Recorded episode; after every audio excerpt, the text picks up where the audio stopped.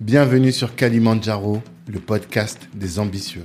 Je suis Tanguy de Bangui, cofondateur de Black Network, le réseau des assoiffés de réussite. Le but de ce podcast est de vous inspirer en vous montrant des personnes ordinaires qui se donnent les moyens de réaliser des choses extraordinaires. Tous les vendredis, on dissèque le parcours d'un ou d'une invitée pour découvrir les stratégies qu'il ou elle utilise pour atteindre ses objectifs. Prenez place, c'est parti. Ce podcast est soutenu par le cabinet de gestion de patrimoine Banou Conseil. Vous êtes salarié et projeté de lancer un business, faites appel à Banou Conseil et ils vous aideront à trouver un bon bien et surtout à sécuriser votre patrimoine avant de vous d'entreprendre, c'est important. Si vous êtes déjà entrepreneur et que vous avez du mal à acquérir un appartement que les banques vous rejettent, faites aussi appel à Banou. Ils vous aideront à constituer un dossier solide. Moi, j'adore cette boîte qui est gérée avec beaucoup de science et beaucoup d'humanité. Je vous invite à écouter les épisodes 12 et 13 du podcast et là, vous comprendrez que je vous laisse entre de très bonnes mains. En plus, si vous venez de la part de Black Network, eh bien, vous aurez une réduction de 300 euros sur les frais d'honoraires. Allez-y, de notre part, vous serez bien reçu. Ciao.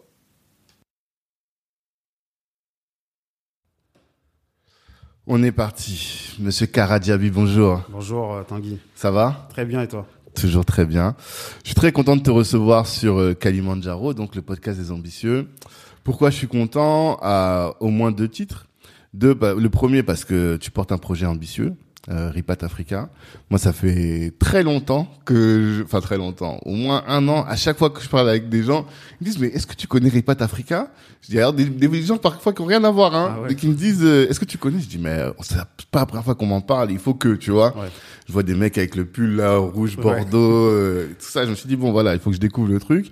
Ça c'est la première chose. Ça a l'air d'être un projet ambitieux, donc on va le découvrir euh, dans quelle mesure. Et la deuxième chose, c'est parce que forcément Ripat Africa, voilà, nous ça nous parle tous en réalité. En tout cas, l'audience de Black Network, euh, l'audience de Kalimandjaro, le podcast, je crois que 80% de ceux qui sont là, ils ont envie de rentrer en Afrique, quoi. Ouais. Tu vois. Et donc là, toi, tu as une solution pour investir potentiellement. Alors là, tu vas nous expliquer. Est-ce que ça a switché? Au début, c'était rentrer et maintenant c'est investir. Est-ce que euh, il y a eu une évolution? Ouais, en fait, euh, bah, merci déjà de, de m'avoir invité. C'est vraiment un, grand plaisir euh, de, de faire ça avec toi. Euh, ouais, alors à la base, c'était vraiment euh, constituer une communauté de personnes qui veulent soit rentrer, soit investir en Afrique. Mhm. Donc c'était vraiment ça. Et euh, ensemble, on allait trouver la solution. D'accord. Et bah aujourd'hui, bah t'as les t'as plein de types de personnes. T'as des personnes qui euh, veulent rentrer sur le continent pour s'installer. T'as des personnes qui euh, sont ici et qui savent qu'ils vont pas rentrer tout de suite, Mhm. mais qui se disent j'ai envie d'investir en Afrique. Donc Mm. si je peux participer collectivement à un investissement, bah moi je, je suis partant. Mhm. Et euh, t'as des personnes qui ont un projet, mais qui se projettent dans les cinq ans Mhm. et euh, qui se disent bon bah je vais rejoindre une communauté pour me motiver, pour euh, euh, avoir des infos, pour Mhm. aller tâter le terrain euh, avec des voyages business qu'on fait. Ouais. Et euh, grâce à ça, je vais pouvoir structurer mon projet et, et potentiellement dans cinq ans pouvoir Rentrer, me lancer. Ouais, D'accord. D'accord. Voilà, Et moi, la première question, c'est toujours celle de l'ambition. C'est quoi ton ton Kalimandjaro à toi, ton, ton point culminant là que tu souhaites atteindre Ouais, ben nous en fait, ah bah c'est c'est marrant. Je vais je vais je vais dire en fait dans Repat Africa, on a fait une roadmap. Ok. Et cette roadmap, elle est divisée en quatre étapes. Ok. Donc on a l'étape de fondation, donc on crée euh, tout ça. Après on a l'étape de consolidation. Mhm. Après euh, expansion. Ok. Et la dernière étape, c'est la gouvernance. Ok. Et ce qui est marrant, c'est qu'on a, euh, on a divi- toutes ces étapes-là sont représentées par des personnages historiques africains. Ok. Et du coup, euh, l'étape de fondation, elle est représentée par Osei Tutu. Donc Osei Tutu, c'est Ah, l'empereur. Ashanti du Ghana. Aussi, toutou. Ouais. Osei Quelqu'un m'apprend quelque chose là. ok. Et lui, en fait, pourquoi on l'a choisi lui C'est parce que l'empire euh, Ashanti, le peuple Ashanti, Mhm. aujourd'hui, il existe encore. Ok. Donc il y a encore les traditions. Si tu vas au Ghana, euh, tu, tu Mhm. vas à Kumasi, tu vas, tu vas, y a les Akans là. des- Ouais, ouais, ouais. Donc le- les traditions existent encore. Donc nous, c'était un, appel pour dire dans euh, des années et des années, on sera encore là. Tu vois, il y aura encore la communauté qui existera. Hmm. Donc c'est pour ça qu'on l'a choisi. Ensuite, on a euh, deuxième étape, la, la consolidation, Mhm. représentée par les Agodjé du Dahomey. Ok. Maintenant tout le monde Voilà, connaît. tout le monde connaît à- avec le film. grâce Nous, au film. fait, euh. eh, mais nous, on savait même pas qu'il y avait un film en plus qui allait sortir. D'accord. Donc pourquoi on l'a choisi? Parce que dans la communauté, il y a 61% de membres qui sont des femmes. Ah. Et ça, c'est très important en fait. Ouais. Même des fois, on fait des événements, euh, t'as 80% de femmes. Féminin. Ouais. Donc euh, Ça, voilà, c'est pour faire, pour rendre hommage à ces femmes-là qui constituent euh, la communauté. Mhm. Troisième euh, étape, c'est expansion. Donc là, représenté par Chaka Zulu, Ouais. Afrique du Sud, mais qui, a conquis des terres vraiment de manière spectaculaire Mhm. en peu de temps. Et enfin, on arrive à Mansa Moussa, Mhm. l'empereur du Mali. L'épanouissement financier. Voilà. Donc nous, l'ambition, c'est d'arriver en Mansa Moussa. Mhm. Donc là, on est encore en fondation parce que voilà, on, on se structure encore, etc. Mhm. Mais l'ambition, c'est vraiment d'arriver en Mansa Moussa. Donc quand tu me parles, quel est ton Kilimandjaro C'est Mansa Moussa. Mais quand tu dis euh, c'est la gouvernance, que, concrètement, qu'est-ce que c'est? Concrètement, c'est une organisation Mm. euh, qui est une référence dans euh, l'entrepreneuriat, l'investissement en Afrique. Voilà, ça devient une institution, Mhm. une référence vraiment. euh, quand tu entends investissement en Afrique, Mhm. retour en Afrique, tu penses au groupe de Repat. Quoi. Ok, d'accord. Euh, c'est ça. Ouais, ça. que toute personne qui soit dans la diaspora, parce que c'est un travail vraiment fait dans la diaspora, Ouais. puisse se dire que si elle veut euh, poser des billets sur euh, une entité africaine, elle ait les réflexes d'aller chez. Repat. Africa, ouais, Ok. exactement. D'accord. C'est intéressant. Et alors, donc maintenant, toute notre discussion va nous amener à voir comment est-ce que tu arrives à, à tout ça. Et euh, d'où est-ce que tu viens à la base pour euh, aller vers un tel projet? Ouais, alors euh, c'est alors moi j'ai fait des études, j'ai fait une école de commerce, j'ai fait Kedge Ok. Business School.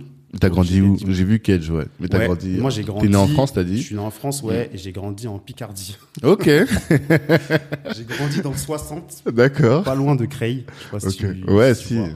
Donc euh, voilà, j'ai grandi là-bas. Mhm. Euh, mais tu vois, tout de suite, euh, je me suis dit très tôt, il faut que je parte de là, tu vois, il faut que j'aille vraiment loin, Hmm. euh, il faut que je rencontre du monde, etc. Ouais. Et je savais que j'allais pas rencontrer ce- les personnes que je côtoie aujourd'hui Mhm. en restant dans mon, dans mon village. Hmm, D'accord. Euh, Ah oui, c'était un tôt, village même. Ouais, j'étais un village, ok. ouais, 1000 habitants. Seul Renoir ou peu de Ouais. familles Renoir? Peu de familles renois, mais, Mhm. euh, mais on se connaissait un peu tous. D'accord. C'est un petit village. Hmm. Et ce qui est marrant, c'est que plus le temps passe, moins il y a de renois dans ce village. Ah ouais? Ouais, c'est très Tout marrant. part. Mais, tout tes parents, ils sont restés, donc tu vas encore de temps en temps? Ouais, j'y vais encore de temps en temps. Mais, euh, mais voilà, les- la plupart sont partis. Ok. Euh, ils se sont rapprochés de Paris. Hmm. Pour des raisons de transport, travail, etc. Et même Ouais. d'opportunités hein, pour les petits qui, qui devaient aller à l'école, etc. Bah, Ouais. tu sais, les grandes écoles sont à Paris, Exactement. les gens déménagent quoi. Exactement. Moi, je dis, il n'y a pas de place pour les Renois en province. Mais... Quand je dis ça, les gens, ils sont vexés, mais je Ouais. pense que... Bah, c'est compliqué. En plus, il y a plein d'exemples qui montraient. Mais après, c'est toujours possible. Hein. Enfin, Oui, mais faut mais, que tu plus euh, la dalle que les autres. Est-ce ouais. que toi, t'avais... Justement, c'est ça le truc. Est-ce que toi, depuis tout petit, t'étais dans un truc où t'avais plus la dalle que les autres t'étais...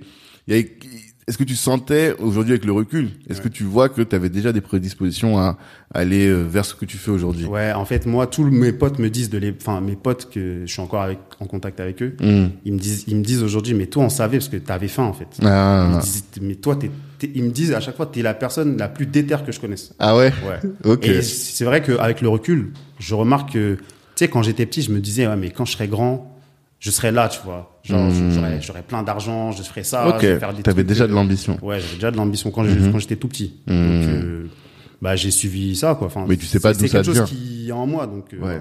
Ouais, c'est pas ton père qui t'asseyait, qui te parlait, qui disait mon fils plus tard. Ah, c'est pas pas ça, c'est vraiment, euh, c'est de, ça fait partie de toi. Ouais, ça fait partie de moi. Après, peut-être parce que j'ai vu aussi euh, mon grand frère qui est entrepreneur. Ouais. Donc, Je le voyais faire des, des plein de choses. Hmm. Euh, j'ai pris exemple sur lui et puis euh, même mon père, il était aussi entrepreneur. D'accord. Donc je pense que c'est ça aussi qui m'a m'a mis le pied à l'étrier quoi. Ouais, t'es dans un terreau où les gens te, où pour toi entreprendre c'est une possibilité quoi, c'est pas Ouais. une exception. C'est pas inaccessible quoi. Hmm. Et tout de suite je me suis dit ouais mais j'ai pas envie de, de travailler tu vois pour quelqu'un toute ma vie. Mhm. J'ai envie de monter mes propres euh, mes propres trucs. Mhm. Et euh, surtout j'étais drivé par l'impact, Ouais. pas vraiment par l'argent. Je Hmm. me disais j'ai envie de laisser un héritage mais très tôt hein, je me suis dit j'aimerais bien faire un projet où qui ait de l'impact sur le monde quoi. D'accord. Voilà. D'accord. Euh, Et alors donc tu dis t'as fait une scolarité plutôt brillante, plutôt normale, plutôt. Non, pas brillante. Franchement, tu sais quoi, j'ai fait, euh, bah, j'ai, j'ai un bac pro moi. J'ai un Ah. bac pro comptabilité. Ah ouais. J'ai un bac pro compta. Ça c'est Ah, original. là, à l'époque là, les BEP là. Ouais ouais ouais. J'étais en BEP. ah En ouais. fait, tu sais pourquoi? Parce que j'étais très bon à l'école, Mhm. sauf en maths. Ouais. En maths, j'étais nul. Hmm. Et j'étais, j'avais un de moyenne en maths. tu vois. I- Et Mais pourquoi? Parce que tu faisais pas d'efforts. En fait, je pense que c'est ça, plus le prof, je comprenais rien à ce qu'il disait. Hmm. Et après, automatiquement, je me suis dit, bon, de toute façon, je suis nul en maths, Mhm. bon, je laisse tomber les maths. Et voilà, ça ça m'a suivi. Hmm. Alors qu'aujourd'hui, je suis fort en maths, tu vois. Donc, euh, Ouais. je. T'as voilà. eu un déclic par la suite, quoi. Bah, quand tu rencontres après des profs qui t'expliquent bien les choses, bah voilà. Ouais, en fait. ça joue Donc en fait, c'est pour ça que je, je me dis à chaque fois, les profs sont hyper importants. Hmm. Parce que en fait. fonction de ton prof, ça peut avoir vraiment un vrai impact sur ton avenir. Quoi. Complètement. Ouais, donc euh, scolarité pas bon, enfin, on va dire euh, j'avais toujours entre 10, 11 de moyenne. quoi. Mhm. Après, je suis allé en, j'ai fait un BEP bac pro. Mhm. Bon, là, j'ai cartonné euh, parce que voilà, Hmm. j'avais des tout, tout, tout, je crois que tous les trimestres, j'ai eu les félicitations. Ok. D'accord. BEP bac pro. Après, euh, après, je suis parti, après mon bac, je suis parti un an à l'armée. Ok. Ouais, j'étais à l'armée. Euh, je sais pas, je voulais avoir cette expérience. C'est un choix de toi, tu t'es dit, Ouais, tiens, je vais aller là-bas, Je quoi. me suis dit, je vais y aller parce que mes, en fait, j'avais des cousins qui y étaient Mhm. et je sais pas, ça m'a, je me suis dit, j'aimerais bien tenter cette expérience, mais je savais que j'allais pas rester longtemps. Hmm. Mais je me suis dit, j'aimerais bien tenter ce truc euh, pour voir, pour voyager, pour voir aussi euh, comment ça marche, etc. Pour aussi avoir un côté plus carré Ouais. dans mon approche. Enfin, dans... Donc je me suis dit, vas-y, j'y vais. Puis je suis parti un an à l'armée. Après le bac, donc tu as quoi, 18 ans, 17 ans, 18 Ouais, ans j'avais 19 ans. Ok. J'avais 19 ans. Vu que c'était un bac pro, tu vois, t'avais un an en plus. Hmm. Donc, euh, ouais, je, je suis rentré à l'armée pendant, pendant un an. Donc, j'étais sous-officier Mhm. euh, à l'armée de l'air. Et t'es parti en mission un peu ou t'es resté en... Euh, non, je suis parti en mission vite fait, mais sinon, Mhm. je suis resté. euh, bah, tu sais, t'as déjà 4 mois de formation. Ouais. Puis après, euh, tu rentres dans ton, dans ton régiment. Puis le temps qu'ils t'envoient, moi, j'avais dit, bon, moi, je veux partir, tu vois. Euh, Je parce que c'est des contrats de 3 ans non, au départ, c'est ça? Ouais, c'était contrat de 3 ans. Ouais. ou 5, 5 ou 3, je me rappelle Ok. plus comment c'est. Mhm. Et tu as une période d'un an probatoire. dans Ah, laquelle tu donc peux- toi t'as fait peux- cette période-là. Moi, j'ai fait ça, tu vois. Ok, Donc d'accord. tu peux partir. Hmm. Donc j'ai fait ça. Et euh, Qu'est-ce que ça t'a appris, l'armée Finalement, est-ce que ça t'a aidé à avoir cette structure et cette discipline là dont tu parles? Ouais, quand je suis sorti, j'étais plus le même. Ouais? Ouais, je suis rentré, j'étais un petit peu, euh, tiens, on va dire un petit lionceau, tu vois. Mhm. Et je suis sorti, je- j'étais euh, Simba, tu vois. Ah Simba. Ça t'apporte un truc tout de suite. C'est, c'est, tu sais, quand t'as les instructeurs, ils viennent à 6 heures du matin, ils te Ouais. retournent ton lit, ils lèvent, il faut que tu sois au carré. Ton lit, Ouais. s'il n'est pas au carré, ils te, ils te soulèvent ton lit, ils te balancent ton lit. et tout. Ouais, ouais, ouais. Ouais. Donc, Mhm. en fait, tu t'auto, euh, tu t'auto programmes Ok. pour, euh, bah, tu sais que le mec à 6 heures il est là, Mhm. donc il faut que ton armoire soit rangée, toutes tes affaires soient bien rangées, tes rangers soient bien cirés. Hmm. Genre des fois on partait, euh, genre on courait, euh, tu sais, on faisait des trucs dans la forêt là, on revenait, on avait 5 minutes pour nous changer, cirer nos rangers et, euh, et revenir en rang. Tu vois, et ça, et si tu faisais pas ça, tu, Ouais. tu tapais des travaux d'intelligence ou des pompes ou quoi. Et du coup, tout ça ça, t'oblige. franchement, ça t'oblige à être Hmm. à t'auto euh, Discipliné, programmer, quoi. autodiscipliné. Voilà. Exactement. Et ça, c'est. Je pense qu'aujourd'hui. ça- T'as encore les restes de ça J'ai encore des restes, ouais. D'accord. Bah, parce que pour, j'ai envoyé euh, mon fils à l'armée alors. Ouais, bon, après, euh, à l'armée, voilà, il y a, il y a d'autres choses qui sont pas ouf. ouais. Moi, j'ai rencontré beaucoup de fachos. Hmm. Beaucoup, beaucoup de fachos. Ouais. Et on se bagarrait même des fois dans les, dans les caves. hein. Ah, même les mecs de ta section, c'est pas juste. euh, Ouais, les mecs de ma section, ouais. hmm. Ils te lançaient des ouais, euh, macaques, etc. donc, euh, ça allait se régler en bas. Ouais. Donc, mais c'est intéressant aussi de, tu vois, c'est un côté aussi qui, Hmm. qui est formateur, va dire. Et c'était où? T'étais où? Dans quelle ville? C'était à Rochefort. C'est où ça? C'est vers euh, Bordeaux, D'accord. Ok, d'accord. Donc t'as fait un an d'armée et finalement quand tu sors de là, tu te dis bon, finalement euh, Ouais, les études c'est cool. En fait, euh, tu vois ta fiche de paye, Hmm. tu vois ton potentiel, tu dis non, mais tu peux faire plus. Ok. Et en fait, moi, c'est ça qui m'a dit. Je me suis dit, ouais, mais je me suis toujours dit que je ferais des trucs de fou dans ma vie, Mhm. donc je peux pas rester là en fait. Hmm. Donc, je suis parti et j'ai repris des études euh, en commerce international. Ok. Donc, Et là finalement c'est quoi BTS Ouais, j'ai fait BTS, licence, master. Hmm. Ok. Donc j'ai fait ça euh, en alternance. Mhm. Donc j'ai travaillé, j'ai travaillé à Roissy chez un chez un dans, un exportateur. Mhm. Après j'ai travaillé chez Bosch Mhm. et c'est là chez Bosch où j'ai rencontré Mounir. Mounir qui est mon cofondateur. euh. Ok. Donc, euh, bah voilà, j'ai fait 5 ans d'alternance en commerce international. Et pourquoi commerce international? Parce que déjà, tu avais une vision internationale. Ouais, Est-ce que déjà à ce moment-là, tu te disais, ah, l'Afrique? Ou bien euh, pas du tout? Ouais, bah sortie de l'armée, bah, justement, c'est bonne bonne euh, transition. Sortie de l'armée, il y a mon frère qui me demande, bah Cara, tu veux faire quoi en fait? Mhm. Et moi, je lui dis, euh, ouais, franchement, moi, j'ai envie d'aller en Amérique du Sud et tout. Mhm. Et il me dit, mais tu vas faire quoi là-bas? T'es noir. hein il m'a dit ça comme ça. Il t'a dit, t'es noir Il m'a dit, t'es noir, tu vas faire quoi là-bas?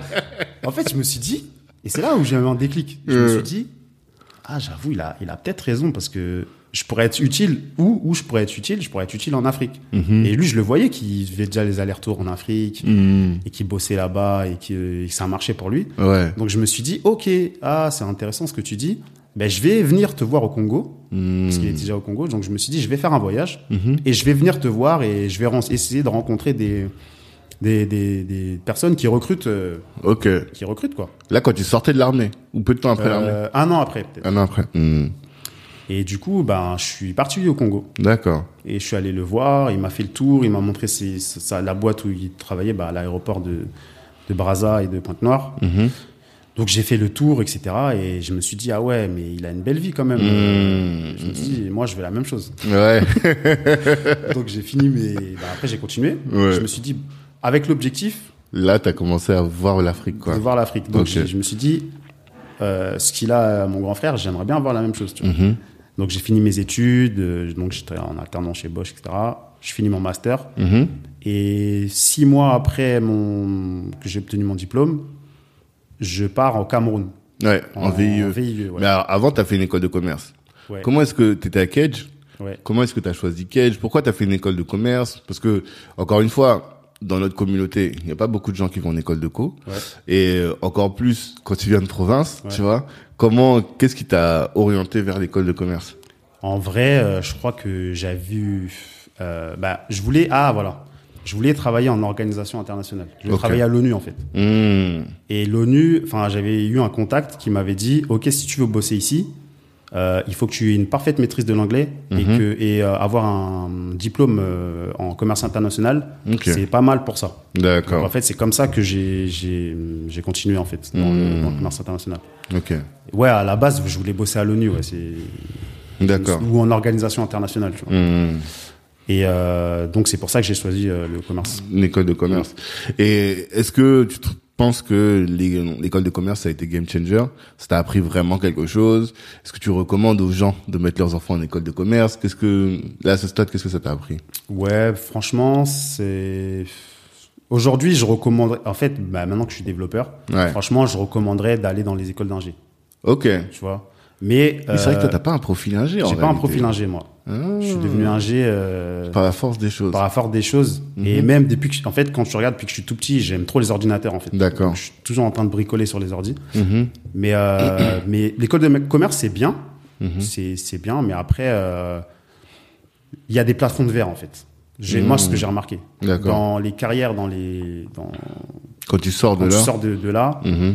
Voilà, les, tu vas pas évoluer euh, hyper rapidement en Mhm. termes de salaire ou en termes de poste. Ouais. Ça va vraiment dépendre de, de toi et ton ambition. Mhm. Mais en tout cas, moi, j'avais un plafond de verre. Ok. Parce que normalement toi tu sortais pour faire quoi? Plus de- du commerce, donc du bizdev? Ouais, du bizdev à l'international. Mhm. Euh, et puis aussi, pourquoi pas, bah, travailler toujours, continuer à travailler chez les exportateurs, euh, gérer les exports, etc. D'accord. Donc, ce que j'ai fait au Cameroun. Ouais. Donc Mais- ouais, VIE Cameroun, Ouais. c'est ça quand tu sors d'école. Je sors d'école VIE Cameroun. En gros, je gère euh, le port de Douala Mhm. au niveau du terminal fruitier. Ok. Donc, j'exporte les bananes et les fruits et légumes vers Mhm. l'Europe et je réimporte les, les véhicules usagés. Ok. Donc, j'ai fait ça pendant deux ans. Et super expérience. Il y a tellement de choses à raconter. Y a, moi, ce qui m'a intéressé quand a- bah, je l'ai dit hier, je regardais une vidéo sur YouTube Ouais. où tu présentais Ripat Africa et t'as mis deux photos. La photo du moment où t'es arrivé avec ton chapeau, tes lunettes et quand t'as décrit la photo du moment où tu, ta mission elle prenait fin, tu disais, j'ai plus le chapeau, j'ai plus les lunettes et j'ai plus le sourire. Ouais. Je me suis dit, ah, qu'est-ce que ça veut dire? Est-ce que ça veut dire que c'était tellement chaud? il a perdu ses illusions du mec qui vient et qui découvre le continent? Ouais, bah voilà. En fait, moi, je suis arrivé naïf, tu vois, quand tu arrives Mhm. en Afrique. Ouais, enfin, moi, j'ai fait la Côte d'Ivoire, euh, le Sénégal. Je me suis dit, bah, le Cameroun, c'est pareil. Mmh.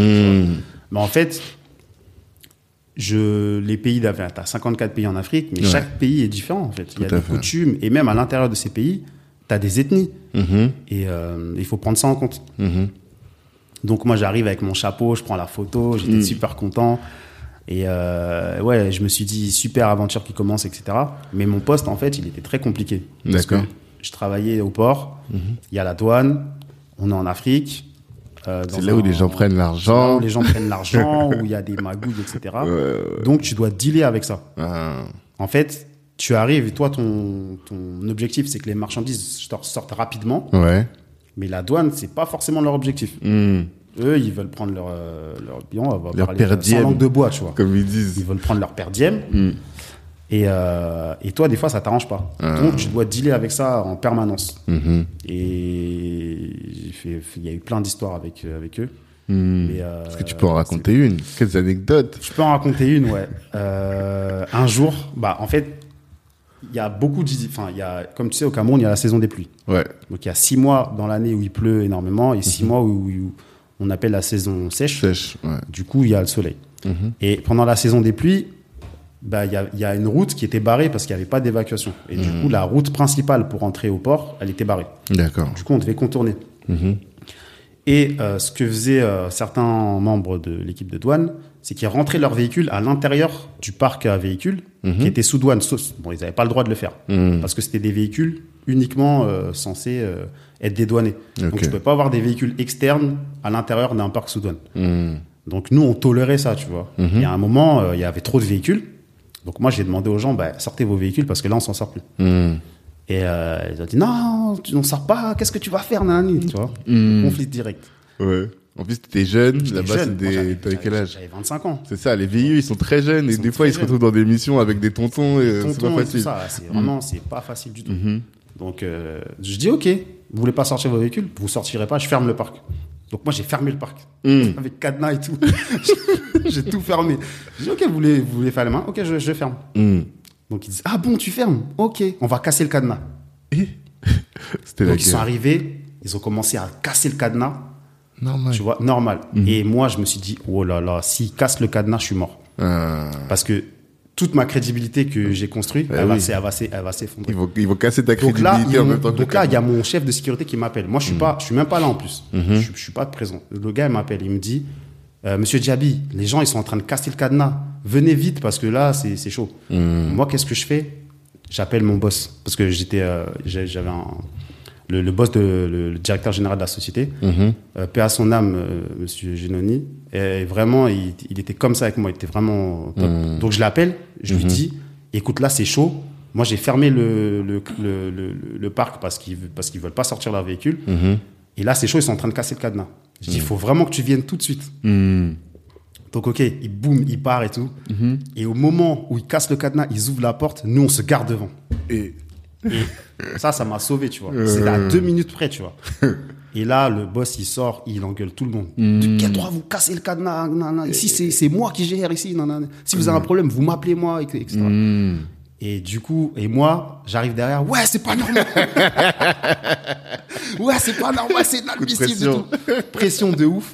Et là, depuis ce jour-là, j'ai plus de problème. Ils t'ont respecté. Ils m'ont respecté de ouf depuis ce jour-là. Mais c'était tendu, Mais quoi. c'était tendu, Ça aurait c'était- été à, à peu de choses après près, ça y est. C'était mort. En plus, c'était au début de ta mission ou à la fin. C'était, c'était au, ouais, au 5, 6 mois de la mission, au milieu. Enfin, D'accord, ouais, au, au début encore. ouais. d'accord. Mais c'était, ouais, c'était chaud. Hmm. Et donc ça là, ça t'a... Mais ça t'a pas dégoûté du continent, quand même? Non, ça m'a pas dégoûté parce que quand tu es là-bas, tu vois les opportunités qu'il y a. Hmm. Tu vois même, euh, bah, je voyais le parc à bois. En fait, enfin, il y a énormément de ressources au Cameroun. Ouais. Il y a énormément de ressources. Mhm. Il y a énormément de terrains qui sont pas exploités. Mhm. Euh, on peut faire du cacao, on peut faire plein de choses. Mhm. Et ce que j'ai remarqué, c'est que le bois, il est exploité là-bas. Il est exploité, Il est exploité. par les Chinois. Par les Chinois, exactement. Ouais, ouais, ouais. Et les, les parcs à bois, tu, tu, tu pètes un câble. hein. Mhm. Tu vois des gros troncs d'arbres qui partent par bateau, euh, tu sais pas où ils partent, mais ça part, ils déforestent en fait. Ouais. Et ça, c'est c'est c'est triste, mais mais il y a plein d'opportunités. Donc je me dis, euh, le jour où, ben, nous, ce qu'on essaie de faire, hein, c'est que la diaspora euh, voit tout ça à travers des voyages business ou quoi. Qu'on commence à, à lancer des choses, quoi. Parce que si on le fait pas, ça va être très compliqué pour la génération d'après. D'accord. Très compliqué dans le sens où il y aura plus plus dur, rien. en fait. ou... Parce que c'est vrai qu'on dit toujours euh, Africa is the future. Ouais. Mais quand je parle avec les gens qui sont en Afrique, ils me disent toujours non, Africa is now. Ouais. Et euh, là, je pense qu'on est tous au courant de 2050, le Mm. fait que l'Afrique aura une place quand même particulière dans le dans l'organisation mondiale du fait de la démographie. Et euh, mais quand on dit 2050, ça veut dire que c'est aujourd'hui en fait qu'il faut faire les choses. Sinon, quand on sera arrivé en 2050, il y aura déjà plus rien pour euh, nous la diaspora pour- quoi. ouais.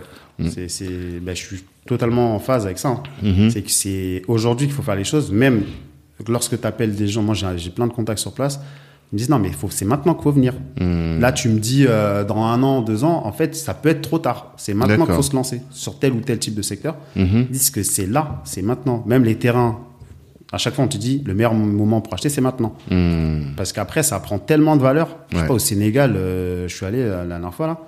Un terrain aux Almadies, 400 mètres carrés, c'est 750 000 euros. T'imagines Les 400 Almadies, c'est le plus le coin Ouais. le plus huppé de Ouais. Dakar quoi. 750 000 euros, presque un million de Juste le quoi. terrain, Juste le terrain. t'imagines C'est c'est énorme, tu vois. C'est une dinguerie. Je- Ici, même ici, à 750 000 euros, tu vois, donc. euh, Mais c'est de la spéculation, ça, va, ça va exploser au bout d'un moment, ouais, non je pense, ouais. Parce que là, c'est trop. Je sais pas euh, quelles sont les causes. Alors, il y en a qui disent que c'est du blanchiment d'argent, en fait. Ils blanchissent l'argent en achetant des terrains. Ah, Donc euh, il y, a, y, a, y, a, y a de ça aussi, je Mm. pense. Mais après, je vraiment, il faudra faire une analyse plus poussée. Quoi. hmm. Bah, parce que bon, c'est le, le Sénégal et la Côte d'Ivoire dans la francophonie, c'est les deux coins les plus prisés. Ouais, Et en, toute la diaspora, euh, si elle veut investir, c'est là-bas, quoi. en Afrique de l'Ouest, ouais. Mm. Là, il y a le Bénin qui commence bien à monter. Ben, la marque Bénin, je sais pas qu'est-ce qu'il y a pris d'Atalon, mais ah, Bénin, là, il fait un travail à- énorme. Bah, nous, le prochain Repat Africa Tour, là, le voyage, c'est au Bénin. C'est au Bénin Ouais. D'accord. Prochaine. Mhm. Qu'est-ce qui vous attire là-bas? C'est le, le move. Et puis, on a plein de membres qui, sont, qui viennent du Bénin. Ok. Et les membres nous disent, euh, c'est maintenant qu'il faut y aller, quoi. faut aller Mmh. voir ce qui se passe parce que là, il y a, il y a quelque chose qui se passe au Bénin. Il y a plus de, de plus en plus de répates qui retournent là-bas, qui Mhm. montent des boîtes. Et même nous, on a un réseau de, de, de personnes qui sont présentes au Bénin. Il y a la, la, l'école Song, Songhai aussi, Songhai. Songhai, ouais. Songhai, ouais, Mm. qui est là-bas, qui, Oui, que plein- pas mal de membres répates ont fait. Mhm. Et on a des excellents retours, quoi. Mhm. Donc, euh, on a envie d'aller voir. D'accord. Non, bah après tu nous expliqueras précisément Mm. comment fonctionne tout ça. Mais donc alors t'as fait ton premier VIE au Cameroun. T'es resté combien de temps? Deux ans? 18 Deux ans, ouais. Deux ans? Et après, qu'est-ce que t'as fait Après, euh, donc, après ces deux ans-là, donc pas mal de projets informatiques. Donc, c'est Mhm. comme ça, en fait, que j'ai switché Mhm. vers l'informatique. Parce Quand tu que, dis de projet, c'est-à-dire? Bah, en fait, pour le port, on devait mettre en place des systèmes pour optimiser euh, les, les transferts de marchandises, de conteneurs, etc. Mhm. Donc, j'ai mis en place des systèmes RFID. Donc, c'est. euh, Avec des puces ça ouais, c'est les puces RFID. Ouais, là. ça. Mhm. En gros, le conteneur, il passe un portique. Il y Mhm. a la puce dans, sur le conteneur. Euh, c'est détecté automatiquement. Ça Mhm. incrémente le stock. Et tout ça, je l'ai développé. C'est toi qui l'as développé Ouais, je l'ai développé avec euh, une société Mhm. euh, partenaire, mais c'est Mhm. moi qui, qui faisais les programmes en fait. Et c'est comme ça. en Mais fait, comment Parce que faut, faut de la connaissance. Toi, comme c'est ça le truc, parce qu'aujourd'hui, toi, t'es dev, mais à la base, t'es un mec du commerce. Mm. Comment t'as Qu'est-ce qui t'a mis la puce à l'oreille pour savoir qu'il faut que j'apprenne à faire ça, faut que je commence à faire Euh, ça bah, comme on en parlait en off tout à l'heure, bah, c'est Oussama Amar. Ah. Un jour, il a fait une vidéo, il dit euh, ouais, euh, le mec, il a appris à coder sur Code Academy. Et moi, Mhm. j'avais vu ça euh, quelques années avant, Mhm. et je me suis dit c'est quoi Code Academy? J'ai regardé, et puis j'ai commencé à, à apprendre à coder comme ça. Ok. Donc j'apprenais à coder même avant d'arriver au Cameroun. Mmh. Parce que on est en quelle année là? 2022 Ah Non, non, euh, euh, quand oui, oui. au moment Euh, où on est en 2000. euh, quand tu regardes cette vidéo, là, par exemple. Quand je regarde cette vidéo, on est en 2014. Ok. Ouais. D'accord. Donc là, tu sortais d'école ou en tout cas c'était ta dernière Ouais, année. c'était ma dernière année ta d'école. année d'école. Toi, tu commençais à, donc tu avais déjà un peu le cœur pour l'investissement, l'entrepreneuriat. Ouais, ouais, ouais. D'accord. Et donc tu regardes ces trucs-là et tu te dis tiens, il faut que j'apprenne à coder aussi quoi. Ouais. Hmm. Faut que j'apprenne à coder, ça va peut-être m'ouvrir des portes. Et puis Mhm. même, j'aime bien. Puis même dans le cadre de mon alternance, euh, quand j'étais chez Bosch, Mhm. euh, il y avait beaucoup de, de tu sais, les macros sur euh, Excel là. Mhm. Ah, il y avait énormément de ça. Ok. Énormément. Donc c'est moi qui faisais toutes les macros. Donc c'est Mhm. comme ça que j'ai commencé. Puis après, je me suis dit, ouais, mais les macros, ça va pas assez loin. J'ai envie d'aller encore plus loin. Donc, j'ai commencé à apprendre à coder, etc. D'accord. En fait, t'avais toujours eu un cœur pour euh, un cœur de codeur un peu quoi, Ouais, ouais. un attrait pour le truc. Ouais. T'avais pas de problème avec ça. Ok. Et donc, quand t'as fait ta mission euh, au Cameroun, c'est là que tu te dis bon, je vais commencer à coder. Enfin, quand t'as réussi à coder. Et à quel moment tu switches sur la sur la mission d'après, tu switches totalement en, en dev Non, pas, pas totalement. Alors, Mhm. euh, je quitte le Cameroun pour aller dans l'entité ivoirienne de la Mhm. même entreprise pendant six mois. Et après, je me fais débaucher au Sénégal par une Hmm. société. Abidjan après tu switches. Ouais. Ok. Après, je switch à Dakar. Mhm. J'arrive à Dakar. On me, on me vend une offre parfaite. Genre, ouais, tu vas gérer 10 millions d'euros de budget, tu vas Mhm. faire ci, tu vas faire ça. J'arrive euh, en mode responsable export euh, dans une boîte. Et au final, euh, c'est pas ça du tout. Mhm. Tu vois, on m'a vendu du rêve, en fait. Mhm. J'arrive dans une boîte. Franchement, je me suis jamais senti aussi mal Ouais. de ma vie, ouais. Parce qu'il y avait rien. Il y avait rien, t'avais le, en fait, je passe d'une société, je passe d'un environnement où je suis libre, Hmm. où je, je prends ma voiture, je, je, je bouge partout, euh, je fais, je fais un peu ce que je veux, euh, un peu en mode euh, intrapreneur, tu vois. Ouais. Genre, on me donne un budget et je fais ce que je veux. Hmm. C'est moi qui gère le- la boîte. Mhm. Ah, tu passes à un environnement où toute la journée, t'es assis sur ta chaise et t'es fliqué de partout. Ouais. Et euh, tout le monde a peur de se lever pour aller aux toilettes. Tu vois. Donc, euh, Hmm. Je me, j'étais, je me suis, j'étais pas bien du tout. D'accord.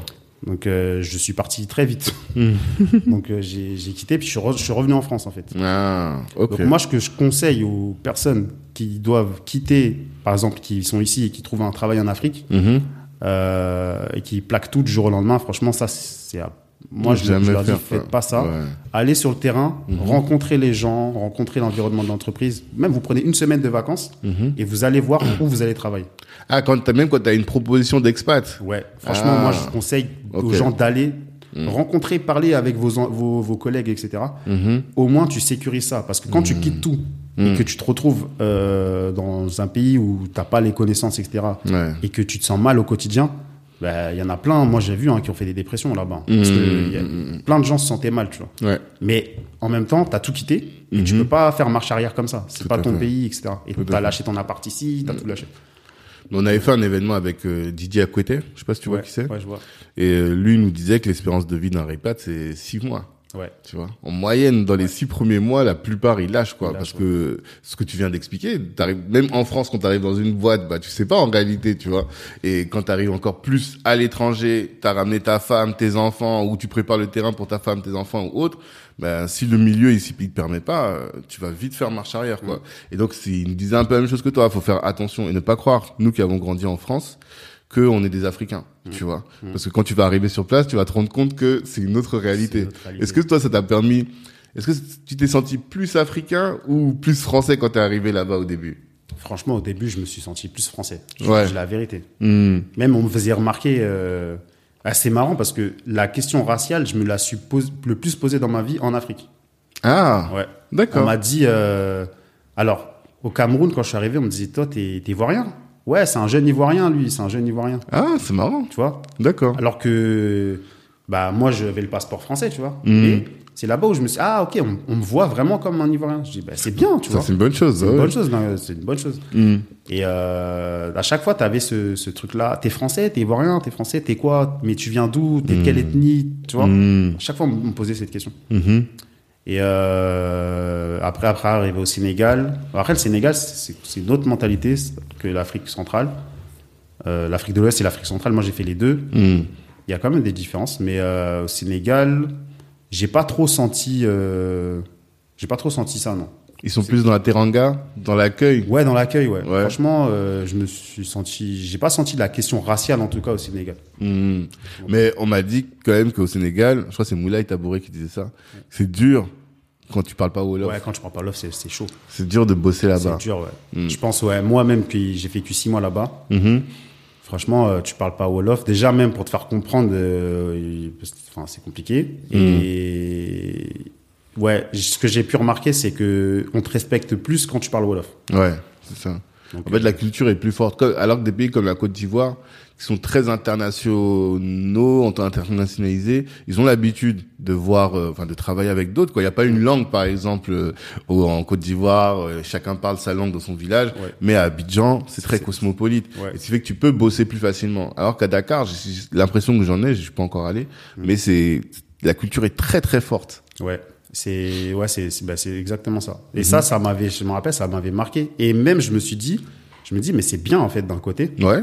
C'est c'est bien parce que moi, c'était la première fois où je voyais, je rencontrais un un peuple euh, subsaharien Mhm. aussi fier. Tu vois. Mmh. C'est la première fois que je voyais ça D'accord. en fait. Qui qui qui dit euh, non ici on parle wolof, euh, on parle pas forcément le français quoi. Mmh. Ici on parle wolof. Est-ce que tu parles wolof Chez nous, ça se passe comme ça. Et il faut que tu t'appliques, enfin que tu rentres dans le game, quoi. Ouais. Hmm. Exactement. D'accord. Et t'as as fait six mois, et ça c'est ta dernière expérience en tant que salarié là-bas. Ouais. Après, t'es revenu. Après je suis revenu. Ouais. D'accord. En quelle année Je suis revenu, c'était en fin 2017. Ok. Euh, fin 2017, ouais, je suis revenu. Et du coup, je suis parti, c'était pas prévu. Mhm. Donc, euh, quand tu reviens, bah, tu dois tout recommencer, en fait. Hmm. Tu passes de, ouais, je gère 150 personnes au Cameroun. Ouais. Je suis le, entre guillemets, le boss du truc. Ouais. Euh, j'ai ma, j'ai ma voiture de fonction, j'ai mon appart de fonction, Mhm. j'ai euh, tout ce qui va avec. Mhm. Et tu reviens en France, t'as zéro. Hmm. Et ça, franchement, si t'es pas prêt, c'est dur. Psychologiquement. Psychologiquement, il y en a plein qui ont fait des dépressions. Ouais. Il y en a même qui restent là-bas parce qu'ils veulent pas rentrer. Même ils restent là-bas sans travail, Sans ils rien. restent sur le continent.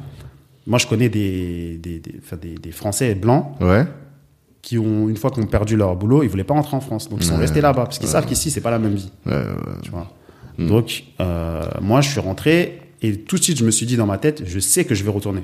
Mhm. Donc, j'accepte de repartir euh, à zéro, Ouais. de revivre une autre expérience. Tu vois. Hmm. Et je sais que je vais faire quelque chose qui va me faire repartir. Là, tu te Donc, préparais. ouais. Tu étais en préparation pour, en euh, préparation pour le projet d'après. Donc, je suis. Ouais, vas-y. Mais ouais, avant de, de par- parler précisément de ce que tu as refait en arrivant et du, du gâteau dont on va parler, qu'est-ce que euh, qu'est-ce que tu penses que l'Afrique t'a apporté?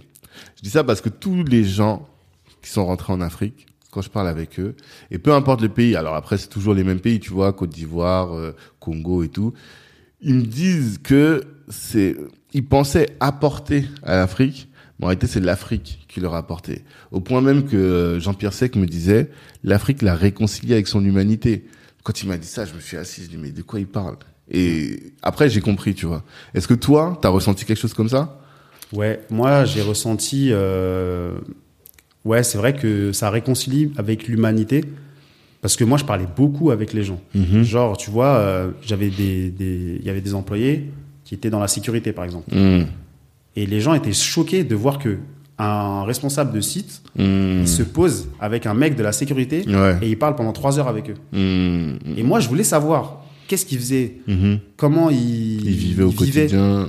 Je leur ai demandé, ouais, mais tu gagnes combien par mois Il Mhm. me dit, ouais, je gagne 60 000. Mmh. Je dis, donc, tu euh, travailles, 90 euros. ouais, tu travailles de lundi à samedi, Mhm. de 6h à 18h pour 60 000.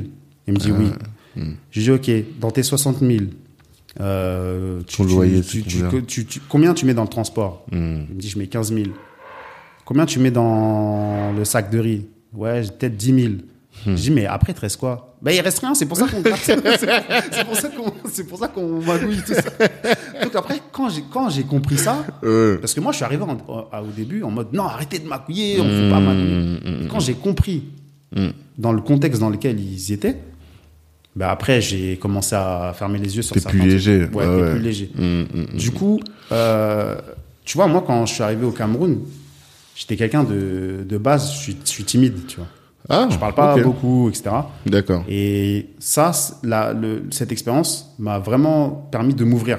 Mmh. Et j'ai parlé avec tellement de, tellement de monde qu'aujourd'hui, quand je dis aux gens, je dis, mais tu sais qu'avant, j'étais j'étais un timide, moi. Mhm. Mais arrête tes bêtises. Je dis, mais je te crois pas. Mais si. Mmh. C'est juste que ça m'a vraiment permis de m'ouvrir, en fait. D'accord. Donc, ouais, ça m'a vraiment apporté. Plus que moi, j'ai pu apporter, je pense. C'est ça. C'est ça. Après, quand on dit les voyages forment la jeunesse, c'est que de base, déjà, voyager, ça, ça, ça, Ouais. ça forme, quoi. Ça t'apporte quelque chose. Mais peut-être que sur, retourner sur le continent, ça t'apporte encore autre chose. Peut-être, je sais pas. T'es, t'as travaillé en Côte d'Ivoire aussi? Ouais. Et est-ce que là-bas, t'as ressenti quelque chose de différent en sachant que t'es... Parce que moi, j'étais à Bangui, donc chez moi. Mais quand je suis arrivé à, à Abidjan, je me suis dit, ah tiens, je suis pas chez moi. Tu vois? J'ai senti une différence quand même. Peut-être, euh, je me disais, c'est les odeurs, c'est la langue, c'est tout. Mais est-ce que toi, t'as ressenti quelque chose comme ça? Hmm, franchement, non. Moi, je me, j'avoue que je me suis senti chez moi un peu partout. Partout D'accord.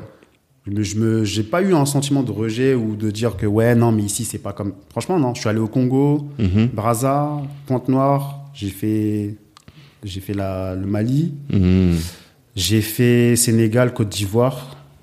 Et franchement, non, je me suis pas, je me suis bien senti partout. D'accord. Mm.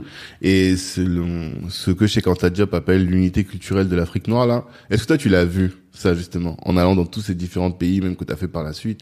Est-ce que tu vois quelque chose, une sorte de ligne rouge que tu vois entre tous les pays africains, il y a un point commun? Ouais, moi je dirais franchement euh, l'hospitalité quoi. Ouais. Moi franchement c'est ça. Partout, Mm. partout où je suis allé, je trouve que j'ai quand même été bien accueilli. Tu vois. Mhm. Donc je dirais ça. Ouais.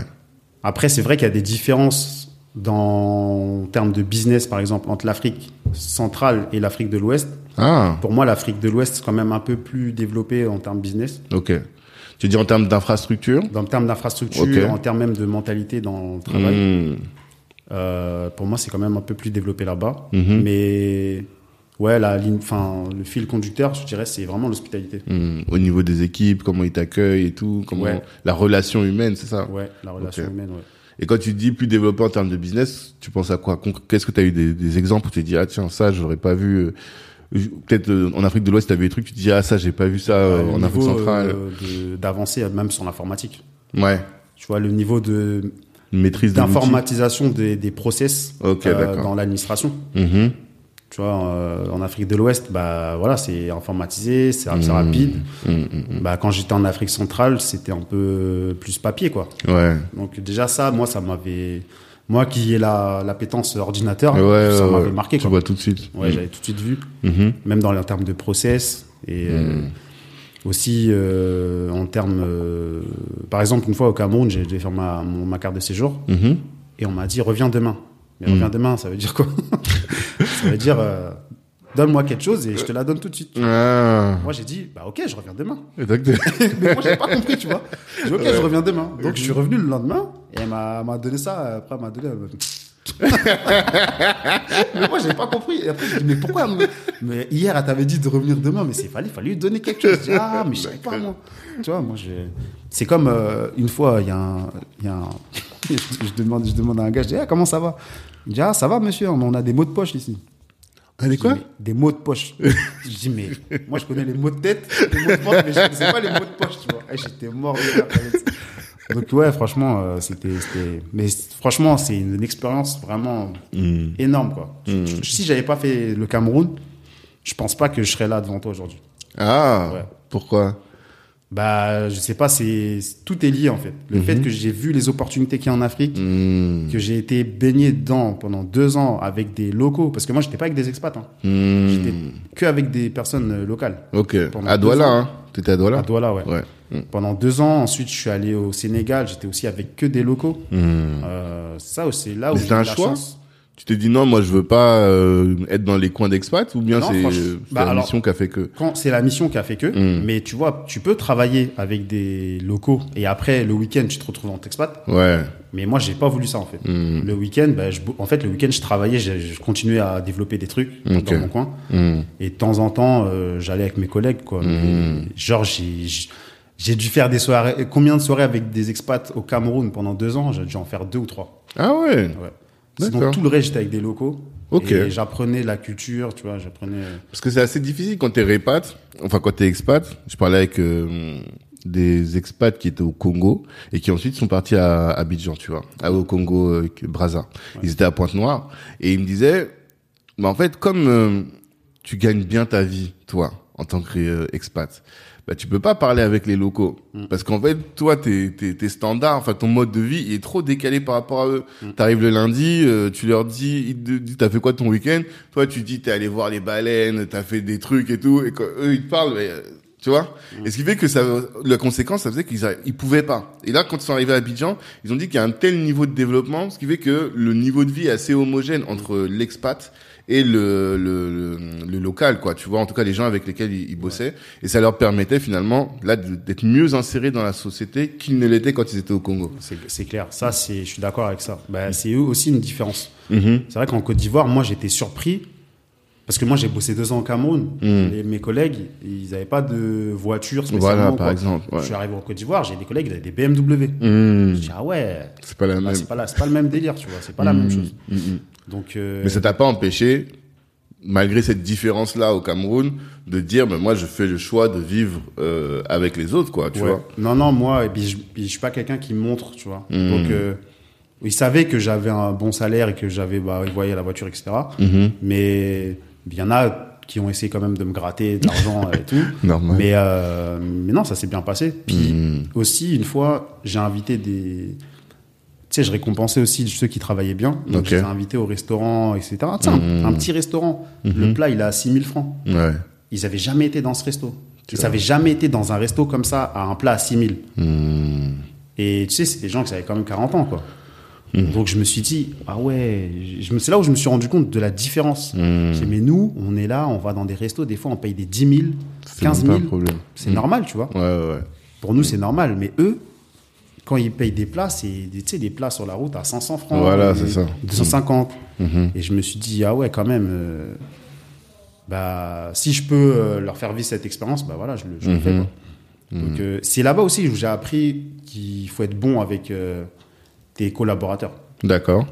Et parce que mon boss, il était très bien avec moi. Et donc, je me suis dit, je ferai la même chose. Avec Vu que autres. je me sentais bien euh, avec lui, Mhm. je me suis dit, franchement, en fait, euh, le côté humain dans la collaboration, tu sais, quand tu as des employés ou quoi, Mhm. ben, même aujourd'hui, au sein de Repat, on a, des, on a quelques employés. Euh, je, je continue ça, en fait. À vraiment avoir cette culture où tu donnes tout, tout ce qu'il faut pour travailler. Et, euh, et les gens, après, te le rendent, en fait. Ouais. D'accord. Non, mais c'est top. C'est intéressant, je pense, comme euh, retour d'expérience. Et après, donc, alors là, t'es rentré. Ouais. Et t'as commencé à faire quoi, alors, finalement? Ah, mais c'était dur. Mhm. Ah, je te cache pas, c'était dur. Quand je suis rentré, déjà, je savais même pas ce que j'allais faire. Ouais. Donc, euh, je rentre et je vois une formation de dev Mhm. au wagon. Le wagon Le wagon, ouais. Ouais, ouais. C'est une école de. Donc, je contacte, euh, je contacte Boris, euh, président du wagon. Ok. À l'époque, euh, ils avaient formé peut-être, je, je me rappelle plus, peut-être 200 personnes, quoi. Donc, c'était encore quoi. au début, quoi. Mhm. Enfin, ça, ça avait deux ans ou trois ans Mhm. d'existence. Donc, je contacte Boris, je lui dis, bon, moi, j'ai envie de, de faire ta formation, etc. Il me dit, bah, ça tombe bien, il y a une place là, dans un mois. Mhm. Je dis, ok, bah, vas-y, je viens. C'était payant euh, ou Ouais, c'était 6 000 euros Ah, ok. pour deux mois de formation. Ah. Donc, je me dis, je sais pas, je sens que ça a changé ma life, tu vois. Donc, je le fais. Je paye 6 000 euros deux mois.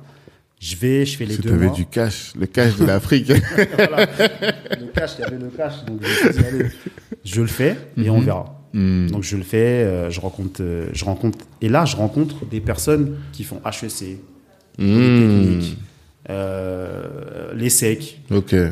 Et je me dis ah ouais, mais en fait euh, des fois faut payer pour rentrer dans des réseaux comme ça quoi. Ouais.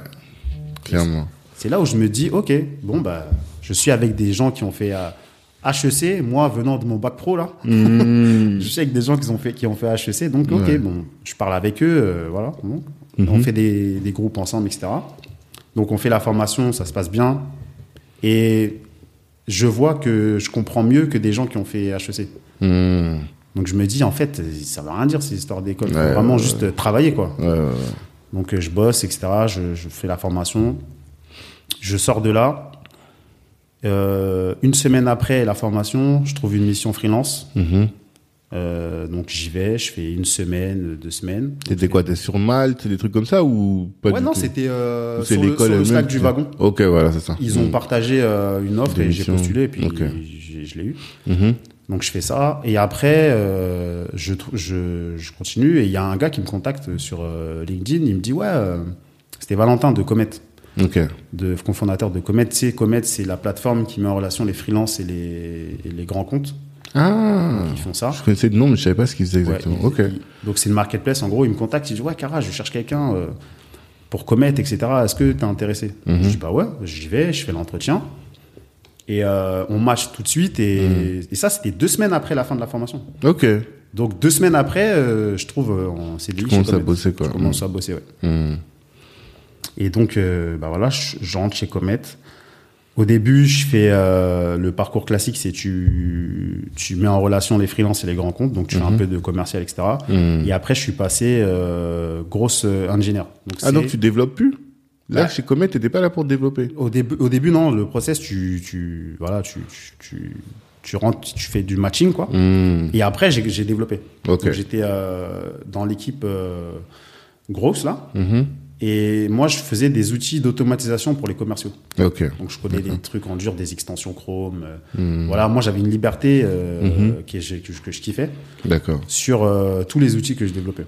Mhm. Donc automatisation sur LinkedIn, automatisation sur euh, HubSpot, euh, Mhm. tous ces tous ces. Ouais, tous les outils qu'utilisaient les commerciaux pour pouvoir euh, Ouais. faire leur mission, quoi. Ouais.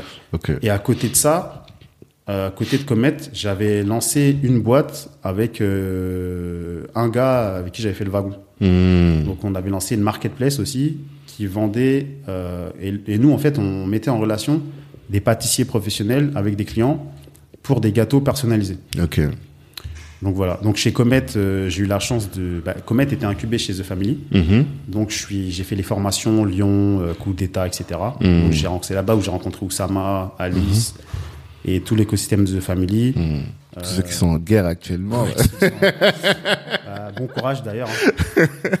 Ouais. Non, C'est c'est triste que ça c'est comme ça. Triste. Mais c'était une très belle histoire. Je pense que c'est tous nos parents à tous là. Et c'est comme si tes parents ils sont en train de divorcer, tu regardes. tu vois. Hmm. Donc euh, j'ai rencontré aussi les gars, les gars de Titels. Titels, euh, c'est une, euh, bah, c'est Aruna et Christophe. Mhm. C'est euh, donc Christophe il est des- de Guyane et Aruna je crois qu'il est du, il est du Mali. Ok. Ils ont fait une boîte euh, qui, qui, qui de- dans le gaming. Hmm. Et en fait c'est des histoires euh, genre ce type de manga pour les femmes. Donc c'est des histoires de romance etc. Ok. Et ça a cartonné. Ils ont même vendu leur boîte là. Donc euh, Combien vendu- Tu sais? Euh, Non je sais pas. Mais je pense qu'ils se Et ils sont mis bien. mis très bien. D'accord. Donc euh, ils ont vendu leur. Donc et c'est là-bas que je les ai rencontrés. Donc, et aujourd'hui, on est toujours en contact avec euh, Christophe et Aruna. D'accord. On se voit régulièrement, on se fait des on se fait des, des, des déj à midi, etc. Et Mm. on se dit, ouais, ben, on peut relancer telle boîte, on peut lancer ci. En fait, t'as créé un réseau, un bon réseau là-bas, bon là-bas, ouais. Mhm. Et à ce moment-là, là, tu parlais pas d'Afrique, parce que là, tout ce dont tu me parles, là, c'est, il y avait pas de projet africain, de quoi. projet africain. Mais je savais que dans ma tête, que dans 2-3 ans, j'allais chercher à retourner. Ok. D'accord. Donc euh, là, j'étais en plus en formation, tu vois. Je me disais, ok, j'ai fini le wagon, je vais faire des trucs de dev. Mhm. Et puis après, je, je verrai pour retourner en Afrique. Donc, je fais ça pendant deux ans. Et tu crées une boîte. Et je crée une boîte, ouais. D'ailleurs, cette boîte-là, on a été aussi incubé chez The Family. Exactement. C'est là que tu nous raconter. Comment Ouais. est-ce que, est-ce que tu peux raconter à tout le monde comment est-ce que tu es rentré chez The Family? Ouais. Donc, avec euh, mespâtissiers.fr, voilà, Mhm. c'était le nom de la boîte. Mhm. En fait, euh, on avait besoin de plus de visibilité parce que ça marchait bien. Mhm. On faisait euh, 40 000 euros de volume par mois. Donc, on vendait pour 40 000 euros de gâteaux par mois. Mais c'est n'importe quel gâteau? Ouais, c'est les gâteaux d'anniversaire euh, principalement. D'accord. Mariage, anniversaire, etc. Et fait par des pros. Ouais. Parce qu'aujourd'hui, il y a beaucoup, il y a une plateforme, je crois que c'est lancé là, tu sais, avec euh, bah, justement les cuisiniers à la maison, euh, les pâtissiers à la maison. Il y a, il y a des plateformes comme ça. Mais vous, c'était les pros Ouais. et vous alliez sourcer les bons, les bons pros et vous les mettiez en contact avec des clients, quoi. En fait, les clients, ils venaient sur la plateforme, Mhm. et ils commandaient un gâteau, et c'est les pros, ils voyaient toutes les demandes et ils répondaient. Mhm. Genre, il y avait des demandes, puis chaque pro pouvait faire une proposition. D'accord. Donc, euh, c'est ce qu'on faisait, et on a travaillé même avec le PSG, on leur a fait un gâteau. Pour Ah Choupo-Moting, on a fait un gâteau pour lui, Ok. pour l'anniversaire de son enfant, Mhm. à l'époque. Donc, euh, voilà, on a, on a fait ça. Et Mhm. à un moment donné, on s'est dit, ouais, il- ce serait bien qu'on rentre chez The Family, quoi. Mhm. Et en fait, on s'est dit, mais si on postule par la voie classique, il y a 300 candidatures euh, euh, à chaque fois. euh, comment il va Ils vont même pas nous remarquer. Et on avait déjà postulé, on s'était fait recaler D'accord. par la voie classique. Donc j'ai dit, ouais, mais il faut un truc différenciant. Donc j'appelle euh, mon cofondateur, je lui dis, ah, mais viens, euh, là, il y a un event chez The Family, là, tel Mhm. jour. Mhm. vient le matin, on leur envoie une pièce montée aux couleurs de The Family sur trois étages. Et euh, on fait une petite lettre avec.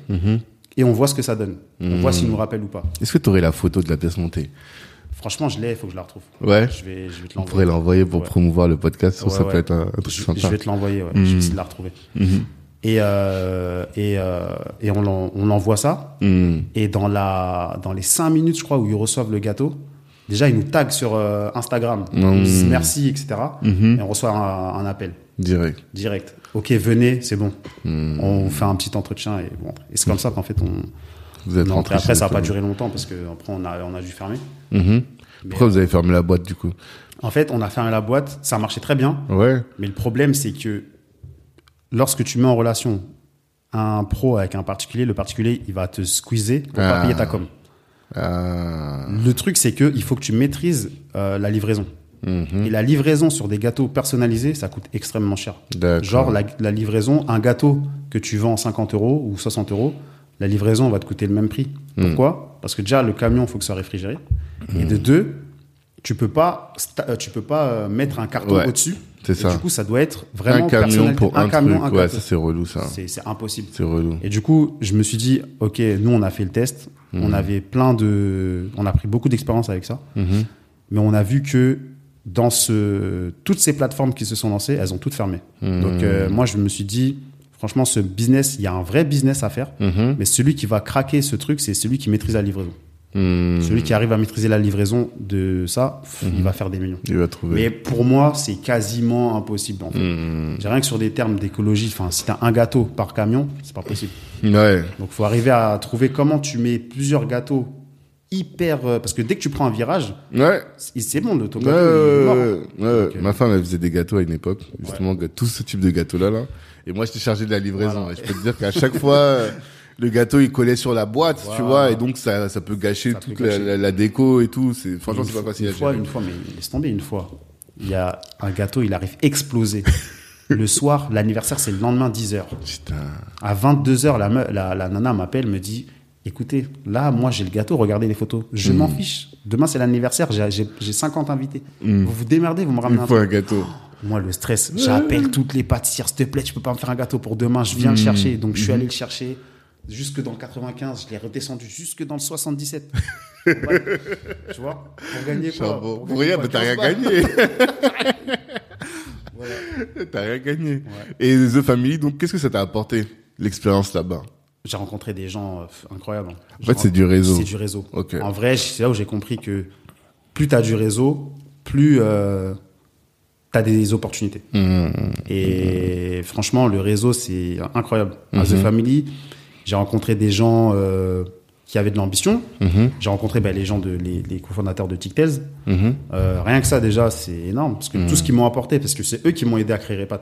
Ok. Ouais, ils m'ont dit, euh, parce que moi, quand j'ai créé Repas, je, je suis allé les voir, je leur ai dit, bon, est-ce que vous pouvez m'aider Vous, vous avez l'expérience dans les produits qui cartonnent et tout. Donc, euh, voilà ce que j'ai envie de faire. Mhm. Et ils m'ont dit, ouais, ok, pars là-dessus, ça, ok, ça, vends-le plutôt comme ça, etc. Et, euh, franchement, jusqu'à aujourd'hui, euh, ils m'aident, quoi. D'accord. D'accord. donc c'est cool. Donc, ouais, euh, The Family, c'est vraiment le réseau. Mhm. Et puis, Oussama, euh, quand il parle, tu l'écoutes, quoi. Ouais. Tu vois, il te raconte euh, des histoires. Donc, des fois, tu sais pas si c'est vrai ou c'est faux.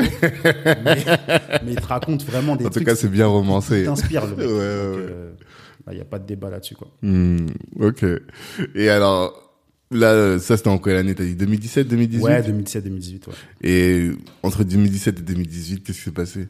Et Entre 2018 pardon et 2020, naissance de Ripat Africa, qu'est-ce Ouais. qui s'est passé? Qu'est-ce que tu faisais? Euh, je cherchais à rentrer en Afrique. Ok. Je cherchais à... Donc, j'ai postulé à pas mal d'offres. J'ai eu plein d'entretiens. À chaque fois que je postulais, je faisais entretien, ça a marché. Mhm. Mais à chaque fois, ça a coincé sur le salaire Hmm. ou sur les conditions. Ou alors, on me faisait comprendre, bah ça va, toi, t'es, à- t'es d'origine africaine, euh, c'est bon, tu peux vivre dans les quartiers là.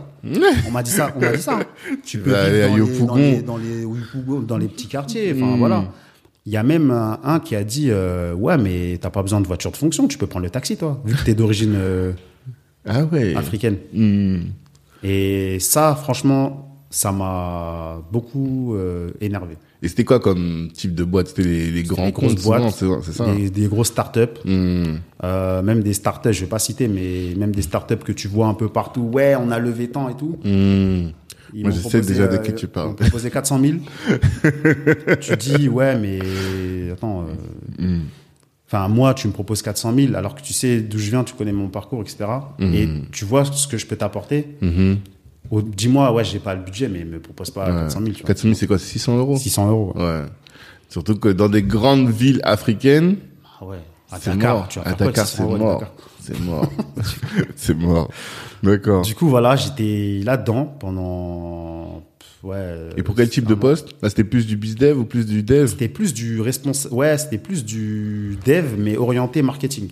Ok. Genre, euh, ce que je faisais chez Comet, en fait. Mhm. Genre, faire la même chose pour vraiment euh, enfin, faire en sorte que l'entreprise euh, bah, hum, augmente ses ventes. Mhm. Donc, et puis les, appuie les commerciaux, etc. Mhm. Donc, euh, c'était ça. Et au final, euh, franchement, j'ai pas trouvé. Enfin, j'avais des opportunités. Donc, on m'a même dit. Ouais, si tu veux, tu peux retourner au Cameroun, etc. Mais moi, à cette époque-là, je voulais pas retourner au Cameroun. Mhm.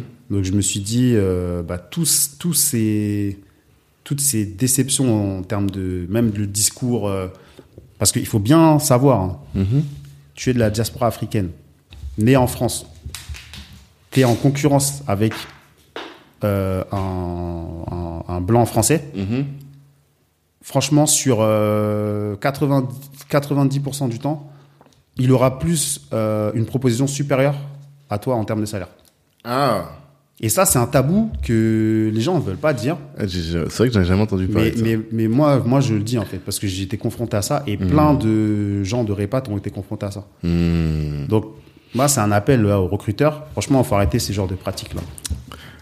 On va mettre ça sur Instagram. si ça te dérange pas, on va te filmer pour expliquer ça et le mettre sur Insta. Attends. Ouais. Tac, tac. Hop. Petite vidéo. Voilà. Est-ce que tu peux répéter ce que tu viens de dire? Tu dis qu'il y a une différence entre les locaux, enfin, en matière de d'expatriation, il y a une différence de salaire entre les Africains de la diaspora et les Français Les Occidentaux, ouais. occidentaux. ouais. Bah, en fait, à... moi, né en France, Mm. grandi en France, euh, tu postules pour un, boulot en Afrique. Mhm. J'avais en face de moi, pareil, un, un gars comme moi, qui est né ici, sauf que voilà, il, il est blanc. Mhm. Et la proposition salariale qu'on lui a faite était euh, plus élevée que la mienne. Mhm. Mais genre presque deux fois plus élevée. Et en fait, ça, c'est un tabou qu'il y a euh, dans, le, dans le secteur des RH, etc., qui- qu'il faut dire aujourd'hui, en fait. Mhm. Il y a plein de gens de Repat Africa qui ont été confrontés à ça. Et c'est pas normal, en fait. Donc, euh, c'est un appel au RH. Arrêtez ces pratiques. Et surtout qu'il n'y a rien qui l'explique. Ouais, Il franchement. n'y a aucune, aucun élément Com- à objectif. compétence égale. En fait, c'est ils se disent. En fait, ce que je, que je te disais, ils se disent. Ouais, toi, t'es africain, c'est bon, t'as les coutumes euh, chez toi là. Mais qu'est-ce que ça va changer à en termes de revenus C'est bon, tu peux. Une- Bah, lui, il va peut-être se prendre un. En plus, des fois, il y a, il y a l'appartement, il est compris, et toi, ton appartement n'est pas compris. Donc, ils vont te proposer un salaire plus bas, sans appart, sans voiture, sans rien, alors que vous venez du même endroit. Vous, avez, vous venez de la même école. Et en fait, ça, euh, c'est une réalité que tu vois en Afrique. Et c'est ça qui me suis dit. Quand j'ai vu tout ça, je me suis dit, OK, Hmm. vous savez quoi? Je vais rejoindre un réseau qui s'occupe des gens comme moi et qui veulent, euh, qui veulent impacter l'Afrique, etc. Et à cette Hmm. Époque, j'ai pas trouvé ce Ouais, que j'ai- pas trouvé. Même aujourd'hui, il n'y a pas grand chose en vrai. À part vous. Franchement, je, il y a, y a des trucs qui se font, Ouais. mais après, nous, on le fait dans la manière où euh, que moi j'avais besoin Hmm. de ce réseau, donc c'est pour ça que je me suis dit, je vais le créer moi-même en fait. D'accord. Et c'est comme ça que ça a commencé. Ok. Donc, euh, voilà. Donc, voilà. Le jour 1 de Ripat. Africa, c'est quoi? Jour 1, c'est OK. euh, j'ai envie de créer un réseau de personnes qui veulent, euh, qui comme moi cherchent à rentrer en Afrique, mais qui savent pas forcément comment faire Mhm. et qui veulent pas le faire seul. Parce que même des fois, tu as l'argent, Mm. mais tu es seul. Mhm. Et euh, quand tu es seul, c'est risqué. Parce que si t'es pas dans les bons réseaux, Mm. tu peux vite te faire arnaquer. euh, voilà. Donc en fait, moi, je me suis dit, on va constituer ce, ce- ce- ce réseau de personnes et ensemble, on va réfléchir à ce qu'on va faire. Mm. Et du coup, jour 1, je me suis dit, en fait, j'étais parti dans le développement d'une plateforme et tout. Mais je me suis dit, mais Cara, qu'est-ce que tu fais là? Ça se trouve, tu développes une plateforme, tout le monde s'en fout. Mm. Donc je me suis dit, ok, je vais faire une newsletter, je vais parler d'Afrique. Et si cette newsletter apprend, là, je développerai quelque chose. Ok. C'est comme ça que je suis, parti de- sur ça. Et comment t'as attiré les gens sur ta newsletter? Sur LinkedIn, et j'ai fait un petit peu de pub Facebook au. D'accord. dé- au départ. Facebook en- Ad Ouais, Facebook Ad, ouais. Et en un mois, il y a eu 1000 abonnés sur la newsletter. Ok. Et c'est là où je me suis dit, ouais, il y a une demande. Et puis j'avais intégré le groupe là, Je consomme africain Ah. sur Facebook. oui, à l'époque, oui, ça a oui. cartonné. Ça cartonnait. À ouais. 2020 là. Ouais, ça ouais, cartonnait. Il y a, tu, tu voyais, mais franchement, ça faisait trop plaisir. Ça a trop bien grossi. Ouais, ça- Et après- même, euh, c'est vrai que tu dis ça 2020, mais je me souviens que la semaine qui précédait le confinement, euh, il y avait eu un événement du REDA, je sais pas si tu vois, le réseau Ouais, des réseau de. Reda, ouais. je Voilà. Et qui était sur le retour en Afrique aussi. Et il était plein. Et quand je parlais avec les gens, je voyais, ouais, moi je suis haïtien, ouais, moi je suis antillais, ouais. Je dis, mais eux. Donc en réalité, ce truc-là, là, c'est sérieux, tu Hmm. Vois. sérieux, Il y a un vrai, vrai engouement. Nous, on avait fait un événement justement avec Didier Akouete en janvier 2020, je crois aussi. Sold out, Hmm. tu vois.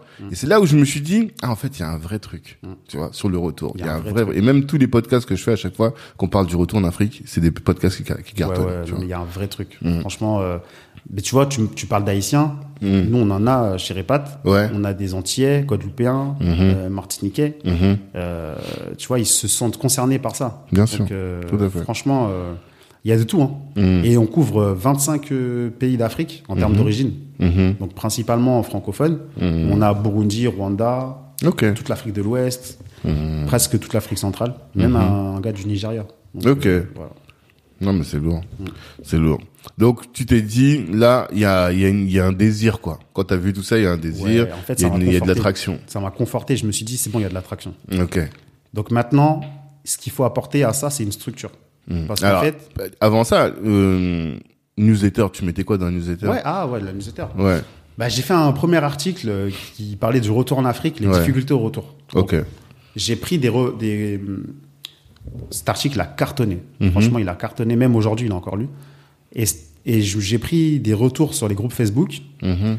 et euh, de mon expérience personnelle, j'ai fait un mix Mhm. et j'ai classé en huit difficultés. Mhm. Donc il y avait par exemple euh, les, la différence culturelle et la famille. Ouais.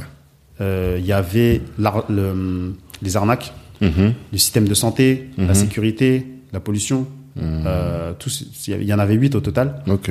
Et franchement, il a cartonné cet article. c'est huit choses qui t'empêchent d'aller au pays ou c'est ça Non, c'est huit difficultés auxquelles tu seras confronté Ah, quand tu vas arriver lorsque sur... tu vas arriver sur le continent. D'accord. Donc c'est plus ça. Et cet article-là, il a cartonné, il a été partagé euh, énormément de fois. Mhm. Après, j'ai fait un deuxième article dans la foulée sur euh, l'influence chinoise en Afrique. Mhm. Celui-là, il a cartonné aussi. Forcément. Et tu sais que celui-là, il y a des élèves de Sciences Po qui me contactent encore aujourd'hui parce qu'ils font des, euh, ils font des, Ouais, des, des mémoires. mémoires. et tout. et du coup, ils me citent, ils citent le blog de Repat sur euh, Hmm. sur cette partie.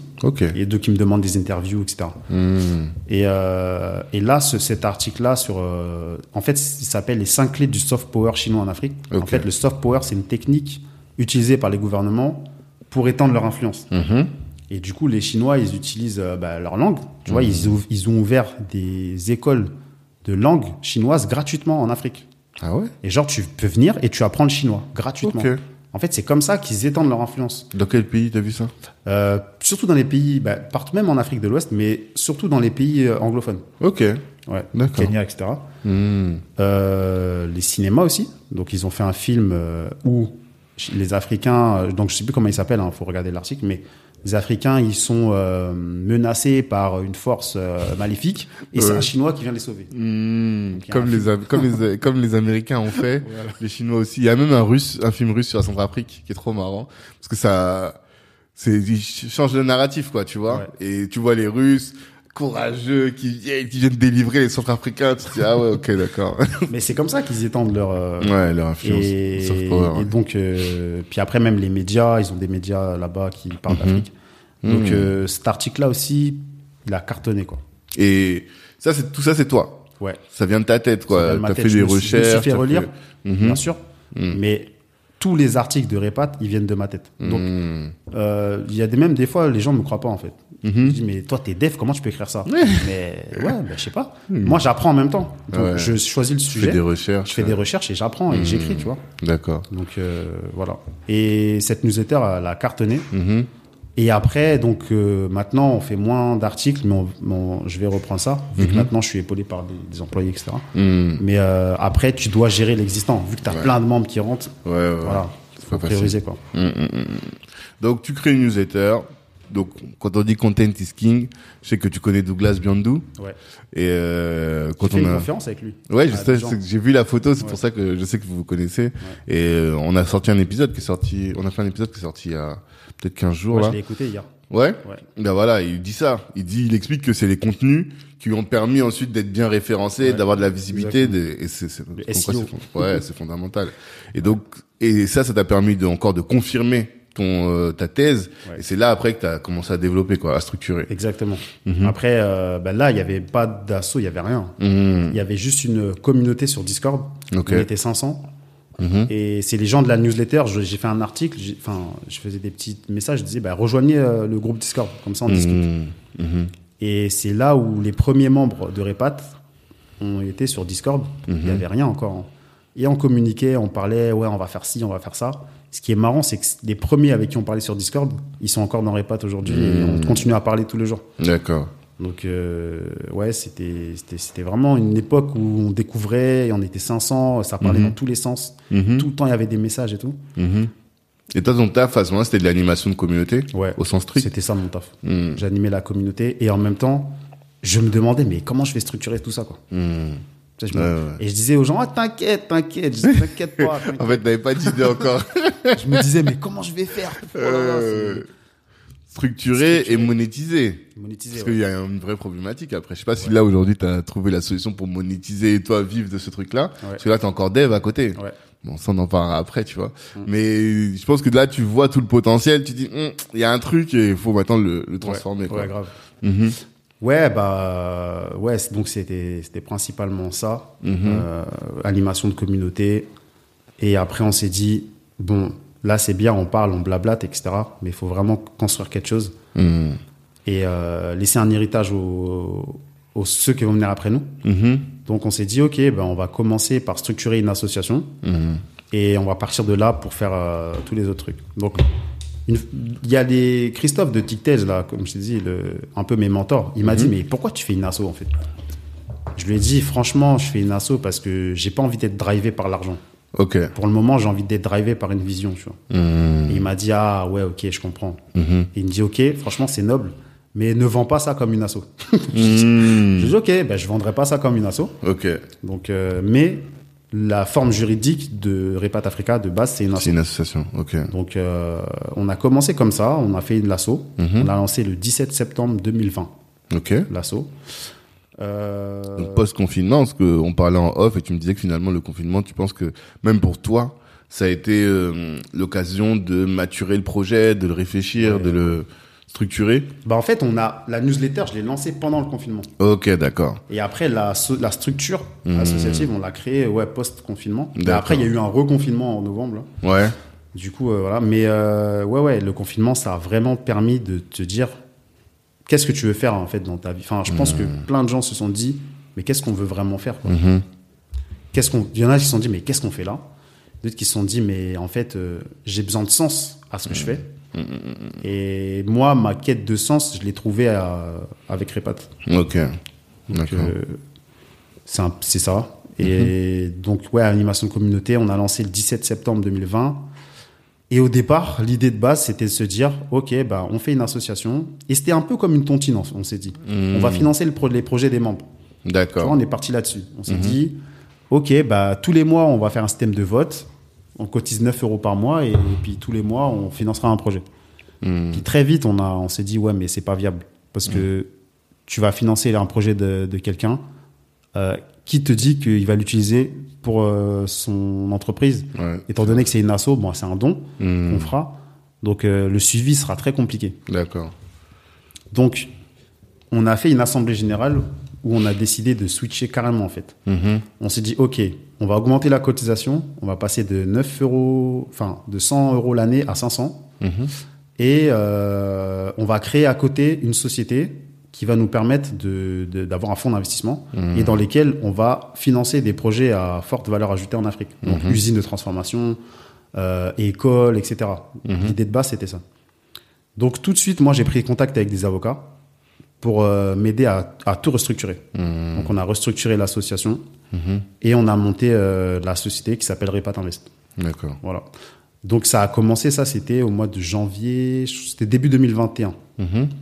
Voilà, c'était début 2021, donc ça a pris un peu de temps de, de paperasse, quoi. Parce que voilà, c'est de la paperasse, faut restructurer, faut relire, etc. Mhm. Et en même temps, tu as des membres qui rentrent, en même temps, faut animer la communauté. Ouais. Si tu pas, bah, il se passe rien, donc les gens ils partent. Mhm, mhm, Donc tu es obligé de faire tout ça en même temps. Et du coup, ça a pris un peu de temps. Euh, ça a pris un peu de temps. Et à un moment donné, il se passait rien. Pendant 3-4 mois, il s'est rien passé, tu vois. On était en pleine structuration. Et un jour, je me réveille, je me dis, bon, faut, faut faire un truc. Cette année, faut frapper fort. Mhm. Et je me dis, ok, on va, on va faire un voyage en Afrique. Voyage Mhm. business, on va l'appeler Repat Africa Tour. Mhm. Et, euh, et ça, ça a été game changer dans Repat. Ah ouais? Ouais. Ok. Il y a eu l'avant et l'après euh, Repat Tour. Ok. Ouais, ouais. Vous étiez combien? Au, voyage, Ouais. on était 13. 13. Et vous êtes parti où? C'était au Sénégal? Sénégal, Côte d'Ivoire. Ah, vous avez fait les deux Ouais. Ok. En fait, euh, j'ai mis dans notre groupe Slack là. Un Mhm. jour, j'ai dit euh, bon ben, on lance le Repat Africa Tour. Qui veut venir? Sénégal, Côte d'Ivoire. Pour l'instant, il n'y a pas de programme, Mhm. mais on va le faire ensemble. Ok. Euh, et puis il y en a qui disent ouais, ok, moi je viens, moi je viens, ok, je viens, etc. Mhm. Du coup, j'ai pris tout mon réseau, j'ai calé les dates. Mhm. Franchement, j'ai appelé tout le monde. J'ai dit ok, tel jour est-ce que tu es dispo, tel jour on vient de visiter, etc.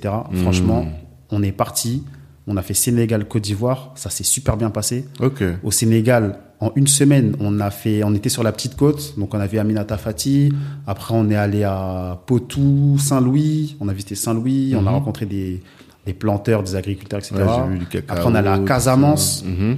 On a rencontré une usine de transformation de mangue. Mhm. Euh, on, est re- on a rencontré aussi des, des, des planteurs de mangue. Ensuite, on est revenu, on a fait Dakar, on a rencontré des startups, etc. Et après, euh, on est parti en Côte d'Ivoire. Dans la foulée en Côte d'Ivoire. Dakar, euh, vous avez, vous êtes pas revenu quoi Vous Non. avez enchaîné. On a fait euh, Paris, Dakar, Abidjan, Paris. Mhm. Donc après on est allé à Abidjan, on a rencontré le directeur de l'INPHB, donc c'est l'Institut Polytechnique de Yamoussoukro, Ok. Félix Soufé Boami, qui s'occupe de tous les ingénieurs agronomes de Côte d'Ivoire. Mhm. Donc euh, voilà, on s'est dit bah, quel partenariat on peut faire, etc. Mhm. Et c'est là qu'on s'est rendu compte du potentiel de malade en fait. Mhm. On s'est dit, mais en fait, c'est pour ça que je te dis, ça a été game changer. C'est quand on est revenu, et tu peux demander à tous les participants à ce voyage, on est revenu, on s'est dit, non, mais là, on peut avoir un vrai impact de malade. Mmh. En fait, il faut, il faut du cadre, de la structure. Mais, et on s'est dit, tu vois, par exemple, il y a un- quand on était dans, en Côte d'Ivoire, on a rencontré une coopérative agricole qui euh, transforme le cacao. Mhm. Donc, qui exploite le cacao, les transforme, et c'est que des femmes. Mhm. Et le, le conseiller de la coopérative, il nous a fait asseoir et il nous a dit un truc qui, moi, ça m'a marqué. Il nous a dit, vous savez, euh, à votre place là, à chaque fois que ceux qui viennent nous rencontrer, c'est des Chinois, des Libanais, des Américains. Hmm. Et c'est la première fois que je vois des Africains s'asseoir et dire qu'on veut investir. Et quand il m'a dit ça, je me suis dit, ah ouais, non, mais là, on est en train de faire un vrai truc. Et il dit, moi, quand je regarde la télé, je vois, euh, je vous vois là, je vous vois en Europe et tout. Mhm. Et je me dis, mais qu'est-ce que vous faites là-bas? Franchement, il y a, nous, on vous attend ici. Ici, c'est chez vous. Donc, qu'est-ce que vous faites là-bas? Venez ici, on va, on va travailler ensemble pour investir. Avec ça. Et franchement, tu peux demander à toutes les, les personnes qui étaient là dans Repat, ils étaient Mhm. émotionnellement, c'était, ils étaient pris, tu vois. C'était, c'était très fort. Donc, non, mais euh, c'est trop fort. et c'est là où on s'est rendu compte que, en fait, on dit souvent, ouais, mais quand tu vas en Afrique, il faut de l'humilité, c'est vrai.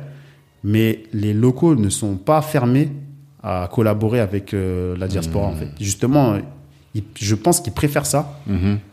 au fond, que, que ce soit d'autres Ouais. qui viennent et En fait, qui prennent. Les autres ont compris que l'Afrique c'était le futur. Ouais.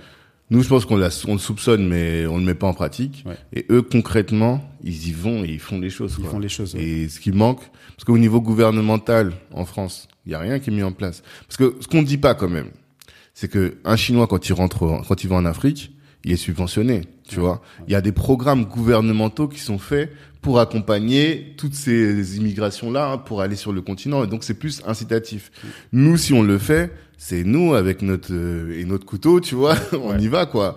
Et ce qui fait que c'est quand même différent, c'est plus difficile. Mais il y a un- une volonté là-bas de faire les choses. C'est ça que tu dis. Exactement. Il y a une vraie volonté. euh, en tout cas nous, des personnes qu'on a rencontrées, Mhm. il y a, ils étaient vraiment ouverts à ce que, ils étaient fiers aussi Mhm. de voir entre guillemets leurs enfants, leurs petits frères, etc., Ouais, leurs ouais. petites sœurs venir et dire bah nous on veut aussi participer au développement de- du continent, continent. on veut euh, collaborer avec vous, etc. Mhm. Donc euh, ils étaient très demandeurs et, et franchement ça ça faisait plaisir et on était fiers nous aussi de dire que bah voilà on est en train de construire quelque chose sur le long terme. On Mhm. veut pas que ce soit du one shot. Donc euh, on reste en contact, etc.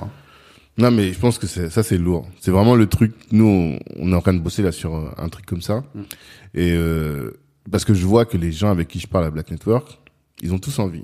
Surtout là où tu sens qu'en France, ça devient compliqué. Tu vois. Mm. Autant en 2020, on voyait la crise, on savait pas exactement ce que ça allait donner.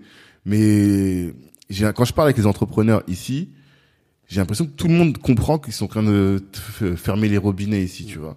Et donc les gens se disent, eh, mais en réalité, c'est là que les gens se rappellent qu'ils ont un pays, ils ont une diaspora, enfin tu vois qu'ils peuvent, qu'il y a des opportunités sur le continent. Et mais le problème c'est que euh, autant nous, euh, je sais pas, moi par exemple si je vais en Centrafrique, j'ai toute ma famille qui est là, tu vois, donc je vais avoir forcément des trucs. Mais il y a beaucoup de gens, et particulièrement des gens des Antilles, ils connaissent personne, tu vois. Donc il y a un vrai business à accompagner la diaspora pour rentrer sur le continent, c'est incroyable. Ouais, ouais, y a, en termes de business, il y a un vrai business. Après, je t'avoue que nous, en termes d'assaut, bon, la cotisation n'aurait pas, elle est à 500 euros Mhm. l'année. Après, c'est déductible des impôts, etc. Mhm.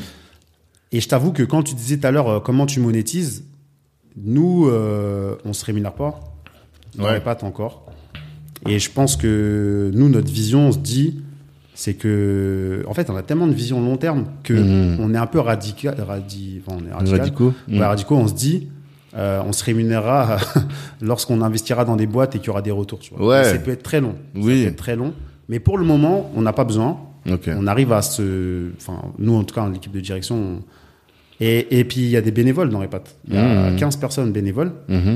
Et ces bénévoles-là sont regroupés dans des équipes. Donc on a trois équipes, une équipe événementielle, une équipe formation et une équipe euh, recherche-développement. Mhm. Et quand tu vois le niveau d'engagement de ces bénévoles-là, Mhm. ça, limite, ça les prend au trip, tu vois. Mhm. Et t'as as des, gens qui disent, OK, Cara, moi, je peux, avec mon entreprise, faire du mécénat pendant un an et demi. Et ben, je vais faire du mécénat pour Repat. Tu vois.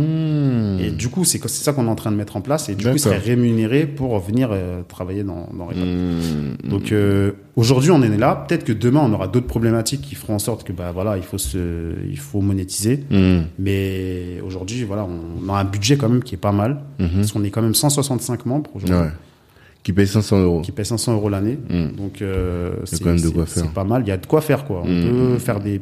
Ça nous permet de lancer les programmes qu'on veut et de rester indépendant. Ok. Tu vois, on dépend pas des appels à projets ou quoi. Bien que je pense qu'à terme, on devra mixer tout, Mhm. mixer un peu euh, ce qu'on fait. Mhm. Mais comme je te dis, vraiment, nous, l'objectif, vision long terme, c'est de rediriger tous les membres vers des Invest. investissements. Ouais. Mais comment est-ce que tu accompagnes les membres à devenir investisseurs, tu vois? Ou comment est-ce que tu sélectionnes les membres pour qu'ils soient investisseurs? Parce que je dis ça, euh, nous on a un programme, tu sais, BBA de Business Angel, Ouais. et je vois, c'est pas n'importe qui, tu vois, Mm. qui peut mettre 5000 euros par an ou 10 000 euros pour euh, à participer à ce club-là. Comment est-ce que toi tu fais pour sélectionner les gens Mm. Ouais, alors nous, on est, c'est pas vraiment le même euh, modèle parce que nous, les investissements dans les sociétés, ça commence à partir de 500 euros. Oui. Donc en fait, on s'est calé Mm. sur la cotisation de Repat Africa. Mm. En fait, nous, on vise un peu le nombre Mm. et euh, on fait plein d'événements dans Repat Africa. Mhm. On fait des masterminds, on fait des, euh, des dîners d'affaires. Par exemple, Mhm. la dernière fois, on était avec le consul général de Côte d'Ivoire en France, Mm. qui d'ailleurs nous a tellement kiffé que l'ambassade de Côte d'Ivoire nous invite à un dîner d'affaires sur les champs là. Mm. Et du coup, tout ce réseau-là fait en sorte que tous les membres grandissent en même temps. Et en fait, on partage tellement de choses dans le Mhm. Slack. euh, on, a une base de ressources. On se partage des pitch decks euh, euh, pour, euh, pour présenter ta boîte, etc. Mhm. Lorsqu'on fait des masterminds, il y a des gens qui, se, qui ont lancé leur entreprise grâce à ces masterminds-là. Mhm. Donc, je sais pas si tu connais Luga, langue africaine, là, une, une école de langue africaine en ligne, Ah, comment elle s'appelle? Archimela. Oui, oui, oui. Voilà. Elle, Elle, a lancé Ok. euh, suite à un mastermind. D'accord. Elle nous a dit, on l'a dit, mais lance-toi, franchement, c'est top. Et elle s'est lancée et, et Mhm. voilà.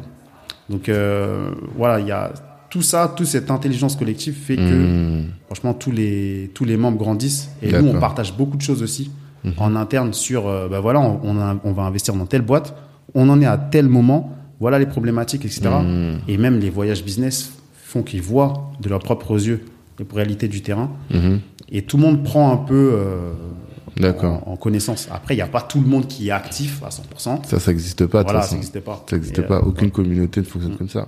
Et comment est-ce que vous gérez le, le, le, le risque lié à un projet qui est à distance, comme ça? Ouais. Pour suivre les fondateurs, pour euh, accompagner même. Comment vous gérez ça? Ouais, alors justement, vu qu'aujourd'hui on n'a pas de locaux Mhm. euh, sur le continent, là euh, les premiers investissements sont orientés vers des boîtes qui sont ici et qui font le lien avec le continent. Genre des boîtes qui ont leur siège ici, mais qui opèrent en Afrique. Ok. Donc là, c'est c'est ça notre stratégie pour le moment. Tu peux donner des exemples de boîtes? Euh, ouais, je peux te donner. Il y a Wizodia, Ou Wizodia Ah Ouais. oui, bon, on connaît il bien. oui, oui. Il y a y des boîtes comme ça quoi. Mm. C'est ce type de société. D'accord. Euh, et dans un deuxième temps, nous là, d'ici 2024, on compte avoir des locaux euh, en Afrique. Mm. Sénégal, Côte d'Ivoire, dans les pays stratégiques. D'accord. On se réfléchit soit c'est un hub régional et après on dessert, euh, tu vois. Mais Mhm. je pense que dans les pays stratégiques, on aura des, des locaux. Mm. Et là, on va commencer vraiment à aller plus euh, sur le terrain. Parce que quand t'es pas là-bas, franchement, c'est compliqué. Oui, d'accord. Ouais. C'est Quasi impossible. C'est ça. Et surtout, la dernière fois, je parlais avec un, un, un de mes grands là, et qui fait de l'accompagnement startup. Il me dit, eux, ils font un point toutes les semaines avec le fondateur. Je me dis, mais point toutes les semaines. Bon, mais il y a les réseaux sociaux, enfin, il y a les, les canaux digitaux aujourd'hui, ce qui fait que ça peut être fait. Mais c'est toujours difficile quand même de le faire à distance, Distance, tu vois. ouais, c'est- Et je me- c'est vraiment dans ma tête là, il y a un blocage, tu vois. Alors que je sais que il y a du cash en France. Parce que toi, finalement, c'est ça ton truc. C'est de dire, il y a du cash en France, la diaspora a de l'argent, la diaspora envoie de l'argent sur le continent, mais c'est juste que cet argent, il n'est pas affecté aux bonnes ressources. Et toi, le truc, c'est de créer le canal qui fait que la diaspora, quand elle va donner, elle va savoir où shooter et comment shooter intelligemment, quoi. C'est Ouais, ça. exact. Parce qu'en fait, la diaspora, c'est le premier financeur d'Afrique. Hmm. Mieux que les- aides au développement, les trucs comme ça, là. Plus que voilà, les aides au développement, les investissements directs étrangers, Hmm. la diaspora envoie plus d'argent que ça. Mhm. Donc, l'idée, nous, qu'on a, c'est de prendre une partie de cet argent et le réorienter vers les investissements dans les entreprises. C'est ça. En fait, c'est aussi simple que ça, Mhm. mais, mais maintenant, pour faire ça, il faut un cadre. Il faut un cadre, il faut des structures, Hmm. il faut des process. Mhm. Et ça, on n'avait pas trouvé Hmm. que ça existait, donc on, on essaie de le faire. Vous créez petit à Voilà, petit. on crée quoi. petit à petit. Hmm. Et plus on est, plus on a de la capacité d'investissement. Hmm. Aujourd'hui, on a une capacité d'investissement entre 50 et 100 000 euros Par projet. par projet en D'accord. Afrique. Et demain, bah, plus on est de membres, plus on aura euh, une grosse capacité. Hmm. Donc en fait, l'idée, c'est nous de se dire qu'on a un impact à notre échelle. Par exemple, tu sais que tu vas mettre 500 euros. Allez, 500 euros pour toi, c'est quoi? Enfin, c'est Ouais. pas c'est accessible, pas- ouais. c'est accessible. Hmm. Et tes 500 euros, imagine, tu les investis dans une usine de transformation, tu crées 20 emplois, Hmm. une vingtaine d'emplois, tu permets à 20 personnes, 20 familles de vivre. Et là, tu as déjà un impact en fait. Tu as déjà un impact socio-économique. Et après, si tu fais bien les choses, si tu continues, forcément, tu auras un retour financier. Hmm. Mais nous, on est drivé en premier lieu par l'impact socio-économique. On est drivé par le long terme, tu vois. Et on se dit que forcément, l'argent va revenir. Si Mhm. on fait bien les choses, franchement, ça va revenir. Oui, parce que alors, ça aussi c'est un autre sujet. Le, quand vous dites que vous investissez, vous prenez des parts dans la boîte. on prend est d'accord. Et euh, que, ici, bah, tu connais bien le milieu startup. Tout est borné et tu sais que quand tu rentres dans une boîte euh, en pré-seed ou en seed, euh, en série A ou série B, il y a un gros investisseur qui va rentrer. Vous tous les petits porteurs, vous allez sortir avec en ayant fait un multiple. Ouais. Comment ça se passe sur le continent? Est-ce qu'il y a une roadmap de ce type? Ouais, il y a, ça dépend des boîtes. Mhm. Ça dépend de la vision des fondateurs. Il y a des boîtes, tu sais que quand tu investis dedans, tu sais pour faire un exit. Tu Mhm. sais que il y a un- une grosse euh, boîte euh, américaine qui va venir et qui va le racheter. Ouais, Dans la fintech, etc. c'est ça. Après, nous, on est plus dans l'industrie. C'est ça, parce que vous êtes dans l'impact. J'ai Voilà, cru comprendre que tout- depuis tout à l'heure, tu parles que des boîtes de ce type. Tu parles pas de start-up ou quoi. C'est vraiment des boîtes qui vont impacter vraiment le développement socio-économique. Ouais. Et pour ça, c'est des industries. Des Donc c'est encore un au- autre chose. C'est encore autre chose. Donc Mm. là, nous, on est plus sur une stratégie long terme. On se dit, on va accompagner l'entreprise comme on peut. Mhm, On a des compétences en design, en développement, en growth marketing, mhm, en bizdev. Donc on va les accompagner du, du mieux qu'on peut. mhm. Et, euh, et tu sais que n'auras pas un retour avant 5 ans. Tu vois, c'est 5, en 5, 5 et 10 ans. Donc nous, on est plus là-dessus. Et lorsqu'on aura plus de capacité, bien sûr, on va aller vers les startups. hein. On va aller vers les startups. Et nous-mêmes, on va nous- nous-mêmes créer nos, nos exploitations. propre startup. Parce qu'on a des membres qui sont porteurs de projets Mhm. et qui ont besoin de sous, d'am- enfin, de, de fonds d'amorçage. Et ceux-là, si le projet est carré, etc., il y aura tout un process, Ok. mais on va, on va financer. Mais donc, ça veut dire sur les usines, là, il n'y a pas de plan de sortie? Vraiment. Non, pour C'est l'instant, un il y a- truc, c'est des projets à vie, quoi. Voilà, c'est vraiment sur du long terme. quoi. Et après, s'ils se font racheter, bah, bien sûr, nous, on a investi en premier. Donc, c'est- ça, c'est bien. Ouais. Mais on compte vraiment sur bah, le bénéfice généré pour euh, se rémunérer derrière. Mhm. Ah, oui, oui. Oui, ok. En fait, sur les dividendes, quoi. Ouais, ouais, ouais, ouais. C'est plus là-dessus. Ouais, c'est plus là-dessus. Ok. D'accord. Et après, c'est réparti en fonction de, du montant investi. Ouais, euh, Chacun investit tant, bah, Mm. vous, vous allez euh, avoir tant. Mm. Après, ce qui est intéressant dans les investissements collectifs, c'est que ça peut. euh, Il y a plein de secteurs dans lesquels tu peux lancer. Tu peux dire, ok, euh, on se met dans l'immobilier, on, on construit un immeuble Ouais. euh, ensemble et, Mhm. et on choisit. je sais pas, tu passes avec une société comme Wizodia qui Ouais, construit ton Tout immeuble à fait. et chacun met, je sais pas, 1000, 2000 euros et vous construisez un truc intéressant. Même, ça peut même être un immeuble pour euh, Repat Africa, tu vois Mhm. pour nos besoins à nous, Mhm. faire des locaux pour nous Mhm. sur le continent. C'est tout ce genre de truc qui est possible Ouais. lorsqu'on redirige bien les investissements. Quoi. La vision est claire. C'est ce qu'on on comprend très bien. Et euh, comment tu gères l'humain? Parce que justement, dans ce genre de truc, Ouais. moi, pas plus tard qu'avant-hier, on parlait de ça, d'investissement ensemble. Et un gars, il m'a dit, non, lui, c'est mon gars, mais jamais j'investis avec lui. tu vois Comment tu arrives à gérer ce truc-là? Est-ce qu'il y a de la... Les, les investissements sont suffisamment liquides pour que quand il y a un mec qui déconne, tu peux le sauter? Enfin, comment est-ce que vous avez pensé ça? En fait, il y a un pacte d'actionnaires. En fait, c'est vraiment de l'actionnariat. Hmm. Donc, tu investis, il y a un pacte d'actionnaires. Dans le pacte d'actionnaires, il y a toutes les clauses qui dit comment tu rentres, comment tu sors. Ok. Euh, après, dans chaque boîte, parce que nous, on crée une société par investissement. Donc, Ouais, c'est ça. cette société, elle a une direction.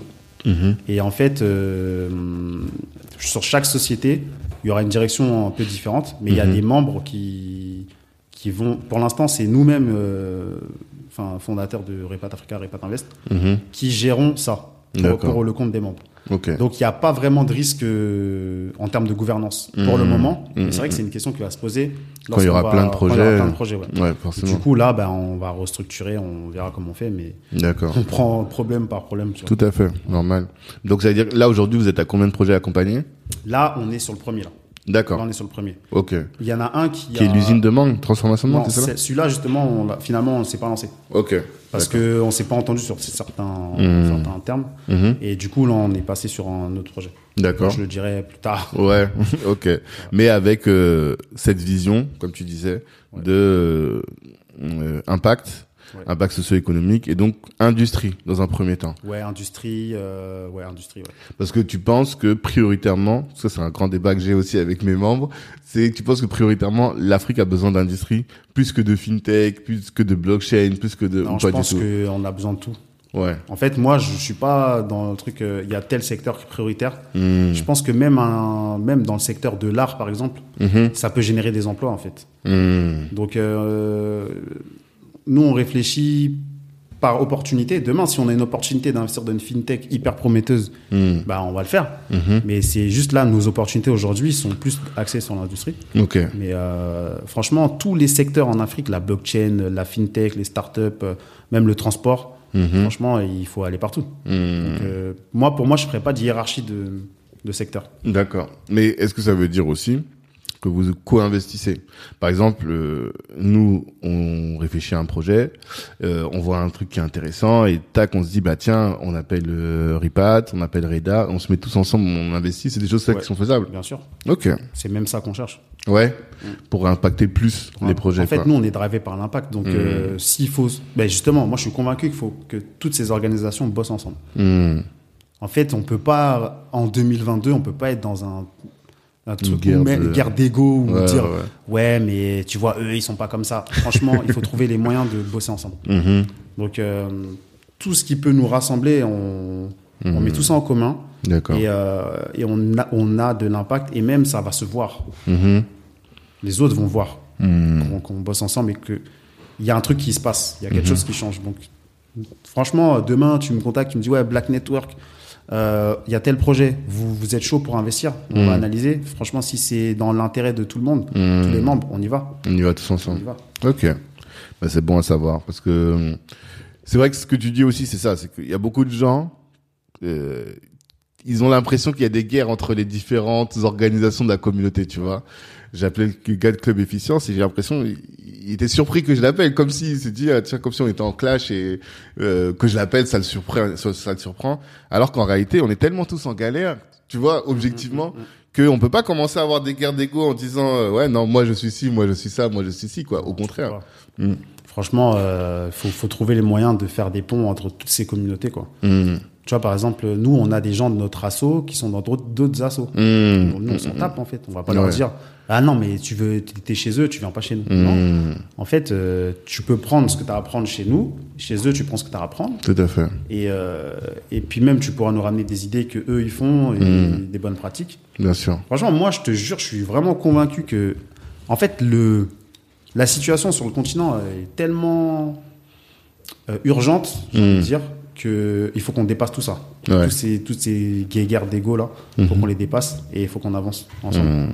Tout à fait. Non, bah, c'est un, un bon message et surtout pour nos auditeurs qui puissent se dire que voilà, il n'y a pas de, de clan dans les différents clubs et au contraire qu'il y a une volonté de faire avancer le, le continent parce que quand je t'écoute parler, quand euh, des fois je suis avec euh, euh, Landry du Reda ou avec d'autres, je sais qu'on veut tous la même chose en réalité, tu vois. On voit tous la même finalité et qu'en réalité même dans notre manière de fonctionner, on n'est pas très différents, tu vois. Donc je sais pas qu'est-ce qui fait qu'aujourd'hui il n'y a pas encore eu de projet, mais bon, on est en- on est on est là pour en parler Ouais. justement, tu vois.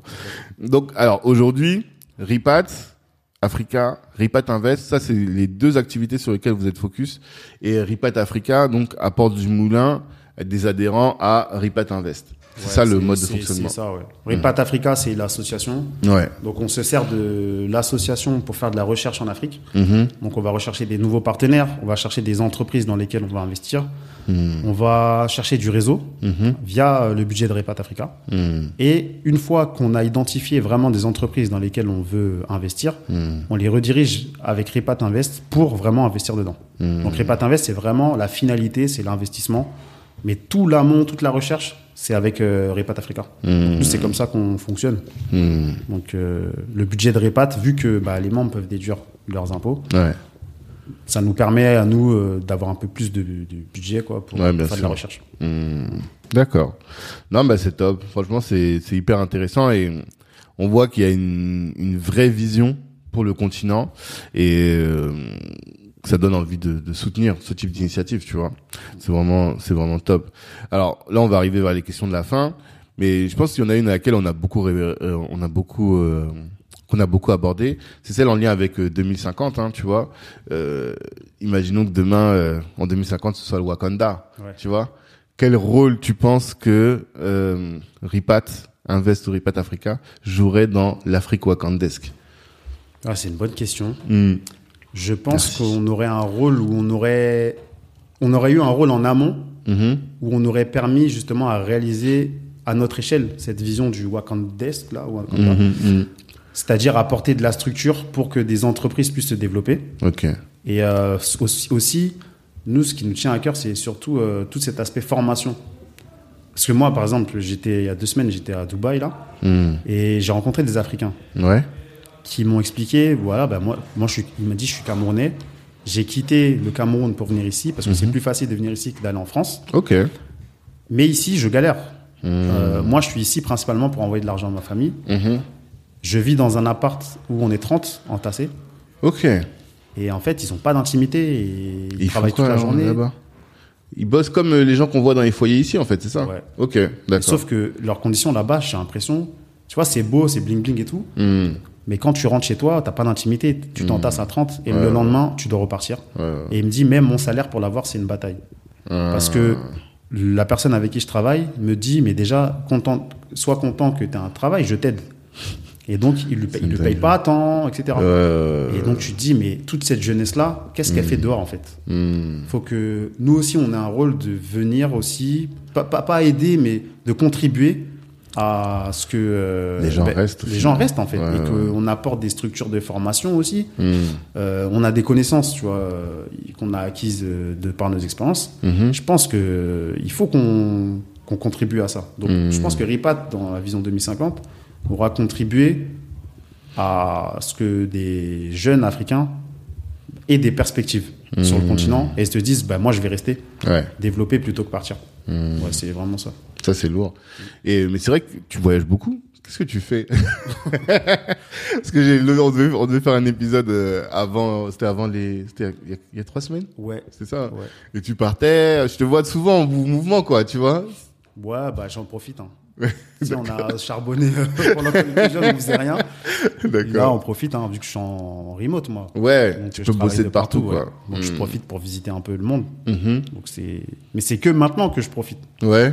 Vois, avant, euh, c'était tous les week-ends en train de coder des trucs, Hmm. en train d'apprendre à coder et tout. Mhm. Bah, là, maintenant, j'en profite un peu. Mais t'en profites pour voir. Bah, je sais pas, est-ce que t'as une je- De toute façon, compte tenu de comment tu parles, je sais que t'as une roadmap. Donc quand tu vas à Dubaï, j'imagine que c'est dans une stratégie. Ah non, c'était pour le sport, c'est ça. Ouais, il y a le sport, il y en aussi une stratégie euh, Mm. de monter une boîte là-bas pour faire le lien avec l'Afrique. Ah. Parce que c'est plus facile d'envoyer des sous. Parce qu'il y a une galère aussi, c'est que déjà, pour créer Repat Invest, on a galéré. À D'accord. cause du compte en banque. C'est-à-dire. Bah, les entreprises, euh, les, les banques, lorsqu'ils voient Afrique, ils refusent. Enfin, voilà. Diaspora africaine dans tes statuts, il faut pas mettre. Ok. Parce qu'ils refusent. Hmm. Donc, euh, ouais, non, mais c'est communautaire et tout. Mais si c'est euh, une autre boîte Euh, qui vient et qui dit, bah, bah, nous, on veut aller en Afrique, et ça, ah, bah, vas-y, voilà votre compte. Hmm. Donc, voilà. C'est marrant, ça. C'est très compliqué. Et du coup, en passant par d'autres canaux, Mhm. c'est plus facile. Hmm. Donc, c'est dans ce cadre-là aussi que j'étais en voyage. D'accord. Pour prospecter là-dessus aussi. Ok. Donc tous tes voyages, c'est plus de la prospection, découvrir les pays, Ouais, découvrir ouais. des opportunités business. Ouais, il y a toujours un objectif business derrière un Mm. vrai euh, quand je regarde. ouais. D'accord. Ok. Et euh, je sais pas si tu sais, mais les entrepreneurs sont beaucoup plus exposés aux problèmes de santé mentale que le reste de la population. Je sais que justement, toi, tu fais beaucoup de sports de combat. Euh, Est-ce que c'est pour euh, justement que ça t'aide à garder cet équilibre ou même plus largement, qu'est-ce que tu fais? Est-ce que tu as, une réflexion sur ça, sur l'équilibre mental? Ouais. Et qu'est-ce que tu fais pour? Ouais, alors moi je fais beaucoup de jujitsu Mhm. et je m'entraîne euh, entre 4 et 5 fois par semaine. Ah ouais, c'est Le matin à 7 heures. Ah ouais? Ouais, 7 heures du matin pour bien Mais commencer tu la fais journée. tout seul du coup? Non, on a un club à Paris. En 18. club à 7 Ouais, heures? à 7 heures, ouais. Des Ah fois on est 30 hein, à 7 heures. Et tu vois, le, et ce qui est marrant, c'est que le profil type, c'est euh, soit des hauts cadres dirigeants ou des entrepreneurs. Ok. Et en fait, moi, personnellement, ça m'a permis d'évacuer le stress. Hmm. Et quand je fais du jiu-jitsu, bah après, euh, je me sens tellement bien qu'il n'y a rien qui peut me surstresser en fait. Hmm. Et, ça, et c'est vrai que ça permet vraiment d'évacuer. J'ai fait plein de sports avant Mhm. et le jiu-jitsu, ça m'a vraiment permis. Ça fait 4 ans que j'en fais. Mhm. Ça m'a vraiment permis de, voilà. Mhm. Mais en quoi, attends, et quelle est la différence entre le jiu-jitsu et le foot, le basket enfin, Je pense que la jiu-jitsu mentalement, déjà, faut beaucoup d'humilité parce que des fois, un mec qui est sec comme ça, Ouais. il te retourne et il te soumet, il te soumet, quoi. Donc t'arrives et tu dis, ah ouais. Tu, déjà, tu redescends. Ouais, ouais. tu respectes l'adversaire, tu respectes les gens, et puis tu parles beaucoup avec les gens. Au final, tu parles beaucoup avec les gens parce que tu- Mhm. chacun n'a pas le même parcours, donc ça te permet vraiment de te faire des potes. Mhm. Et il n'y a pas cet esprit de compétition Mhm. que tu peux voir dans le foot Mhm. ou autre. Euh, dans le foot, t'es défenseur, tu vas pas vouloir que le mec il passe, tu vas le tacler, etc. Alors que là, euh, on est plus en train de s'apprendre des choses ensemble. Là, tu peux le soumettre, il va, t- il- le mec il va te dire euh, comment euh, t'as fait pour me soumettre, s'il te plaît, est-ce que tu peux m'expliquer? Bah, Tu Ok. vas dire, bah, voilà, il faut que tu te mettes plus dans cette position-là, etc. Et Mhm. c'est vrai, des vrais liens d'amitié, tu vois. Moi, je suis pote avec plein de gens du jiu-jitsu maintenant. Mhm. Jiu-jitsu et MMA, c'est assez proche. Ouais, le MMA, c'est, ouais, c'est, il y a du, le MMA, Il y a du jiu-jitsu dans le MMA, ouais. quoi. Ok. Non, parce que comme tu parles là, ça me fait penser au truc que j'ai fait avec Fernand Lopez. Ouais. Et il me parle de ça. Il me dit, on rigole beaucoup sur les trucs. Alors que tu vois qu'ils se mettent des coups de coude, des des coups coups, ouais. tu te dis, mais C'est pas logique ce que tu me racontes. Mais je te jure, nous, on s'étrangle le matin. Et Ouais, voilà. c'est assez bizarre. Mais ça, le matin, à 7 heures, avant de commencer ta journée, tu Ouais. vas faire ça. Ouais. Ok. 4 à 5 fois par semaine. Ouais. Des fois, je m'entraîne le midi aussi. Mhm. Je fais des privés le midi avec Mhm. un, un Un coach. coach. Ok. qui me voilà. qui En me- plus en- des séances le matin? Ouais, en plus. Des fois, c'est en plus. Mais en tout, en fait, au total, je m'entraîne 4 à 5 fois. Ah, Et dedans, il y a des privés. Ok, d'accord. le matin, je dois m'entraîner peut-être 3 fois dans la semaine. Puis je fais Hmm. des privés aussi. Et c'est une heure? Ouais, Deux? 1h, 1h30. Quand même. 7h, 7h, 8h30, après tu vas Ouais, bosser, l'œil gonflé, l'oreille gonflée. Mais après, t'es es tranquille, quoi. ouais. Franchement, euh, moi, je vois la différence. hein. Hmm. Je vois que je suis beaucoup moins stressé, beaucoup moins. Je réagis beaucoup moins à chaud, quoi. Mhm. Et, et la santé mentale, c'est c'est hyper important, surtout quand t'as plein de. Quand tu travailles, des fois, tu, tu regardes pas les horaires. Ouais, c'est ça. Et tu peux vite péter un câble. Et moi, je vois, quand j'arrête le jiu-jitsu, peut-être pendant deux semaines, je suis en voyage ou quoi, Mhm.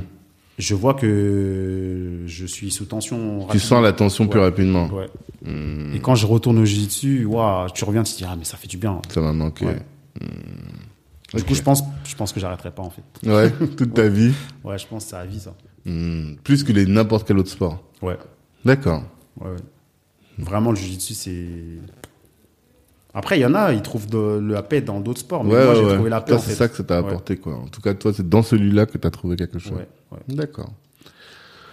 Vraiment intéressant. Est-ce qu'il y a un sujet que euh, tu aurais voulu aborder qu'on n'a pas abordé?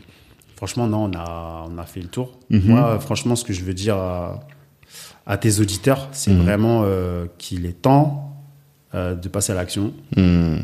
Et le meilleur moyen, c'est de rejoindre des réseaux. Mhm. Euh, moi, j'ai regardé un peu ce que tu fais avec Black Network. Je trouve que c'est lourd. Mhm. Je suis euh, ce que tu mets sur LinkedIn Merci. et que tu, que euh, je sais pas, en moins de 24 heures, tu arrives à trouver euh, n'importe quoi à- à- aux, aux gens. Et franchement, ça, euh, c'est vraiment lourd, lourd, lourd, quoi. Mhm. Donc, Merci. moi, j'invite vraiment les gens à continuer à suivre ton podcast. Mm. Parce que moi, j'ai, ça fait longtemps que j'ai écouté. le premier, ce que j'ai écouté, c'était avec le, le béninois, là. Quoi, Quachem, là, je ne sais plus comment il s'appelle. Kokam. Quacam, voilà. Ah, c'est un Camerounais, lui. Hein. Ouais, Camerounais, ouais. Ouais, ouais. Mais je crois Mm. qu'il est au Bénin, là. Oui, il est au. Bénin, exactement. Exactement. c'est le premier Ouais. épisode que j'ai écouté, c'était celui-là. D'accord. Il y a longtemps, je crois. hein. Ouais, ouais, ça fait un moment. C'était au tout début du podcast. Ouais. Mm. Donc, euh, et depuis, ouais, j'écoute de temps en temps. Franchement, Mm. euh, très, très, très lourd. Merci, Merci. pour l'invitation. Ben, c'est normal. Et franchement, avec plaisir pour bosser ensemble. Ben, on est euh, connectés. Le, le podcast, c'est aussi l'occasion. Je dis toujours aux gens, euh, le pod- podcast, c'est une- en fait, c'est un moyen de mettre un pied, tu vois, chez les gens, chez les chez les autres. Et euh, sans le podcast, euh, tous ces personnages, je les aurais pas rencontrés, tu vois. Et aujourd'hui, il y a plein de gens avec lesquels je bosse. Moi, mes mentors, je les ai trouvés dans le podcast, Mm. tu vois. Donc, euh, je dis toujours aux gens, créez du contenu. euh, vous allez rencontrer des gens, faire des rencontres euh, J'ai extraordinaires. vu que, puis attends, j'ai vu que le nouveau média là, Euh, Afrique Résurrection là, Ouais, ouais, ouais, je suis dedans. Mais ça aussi, c'est- le podcast. Non, non, c'est lourd. et puis même euh, l'événement que tu as animé là de Philippe Simo. Ouais, ça aussi. Franchement, bravo, bravo pour ça. Merci. Merci, merci. Non, mais, belle aventure. Franchement, belle aventure. Black Network, belle aventure. Et on continue de bosser, en fait, tu vois. On crée des, des contacts, on se connecte pour faire des grandes choses et on espère exactement qu'en 2050, on aura participé à faire en sorte que ce soit euh, le l'Afrique, le Wakanda qu'on, qu'on, qu'on- qu'on aspire- auquel on aspire tous, quoi. Tu Exact. vois. Donc, euh, je sais pas si tu as une chose que tu veux absolument que les gens retiennent de tous nos échanges, qu'ils se disent non, je peux pas rentrer, tu peux, enfin, ils peuvent pas raccrocher, terminer sans avoir entendu ça. Ce serait quoi? Ce serait ayez euh, la vision vers l'Afrique. Mhm. Vraiment, c'est plus l'avenir, c'est le présent. Donc c'est maintenant Mhm. qu'il faut avoir cette vision. Et euh, si vous avez besoin d'accompagnement ou quoi, il faut rejoindre des réseaux. Et, euh, et là, vous allez trouver des personnes comme vous qui ont la, la même vision, la même ambition, Mhm. et vous allez forcément apprendre. Donc euh, voilà, continuez d'apprendre. Top. En tout cas, merci beaucoup, Cara Diaby, Ripat Africa, Ripat Invest. Vous êtes sur tous les réseaux, j'imagine, Instagram, Ouais, LinkedIn, ouais, euh, Insta, hmm. Facebook, Facebook aussi. TikTok maintenant. Ouais. Ah, c'est un TikTok là. Vous faites quoi sur TikTok?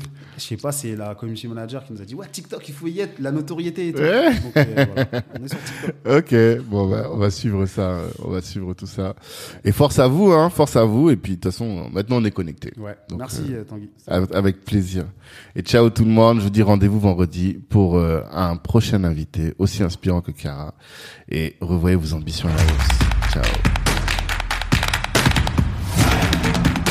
Merci, merci, merci d'avoir pris le temps d'écouter cet épisode jusqu'au bout. Pendant l'écoute, vous vous êtes sûrement dit que ce contenu pouvait intéresser un de vos proches. Eh bien, partagez. C'est ce qui va nous aider à faire grandir le podcast.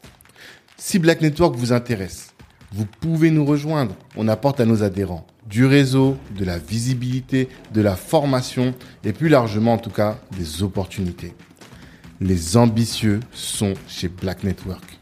La réussite est notre objectif, l'Ubuntu est notre moyen de l'atteindre. Peace.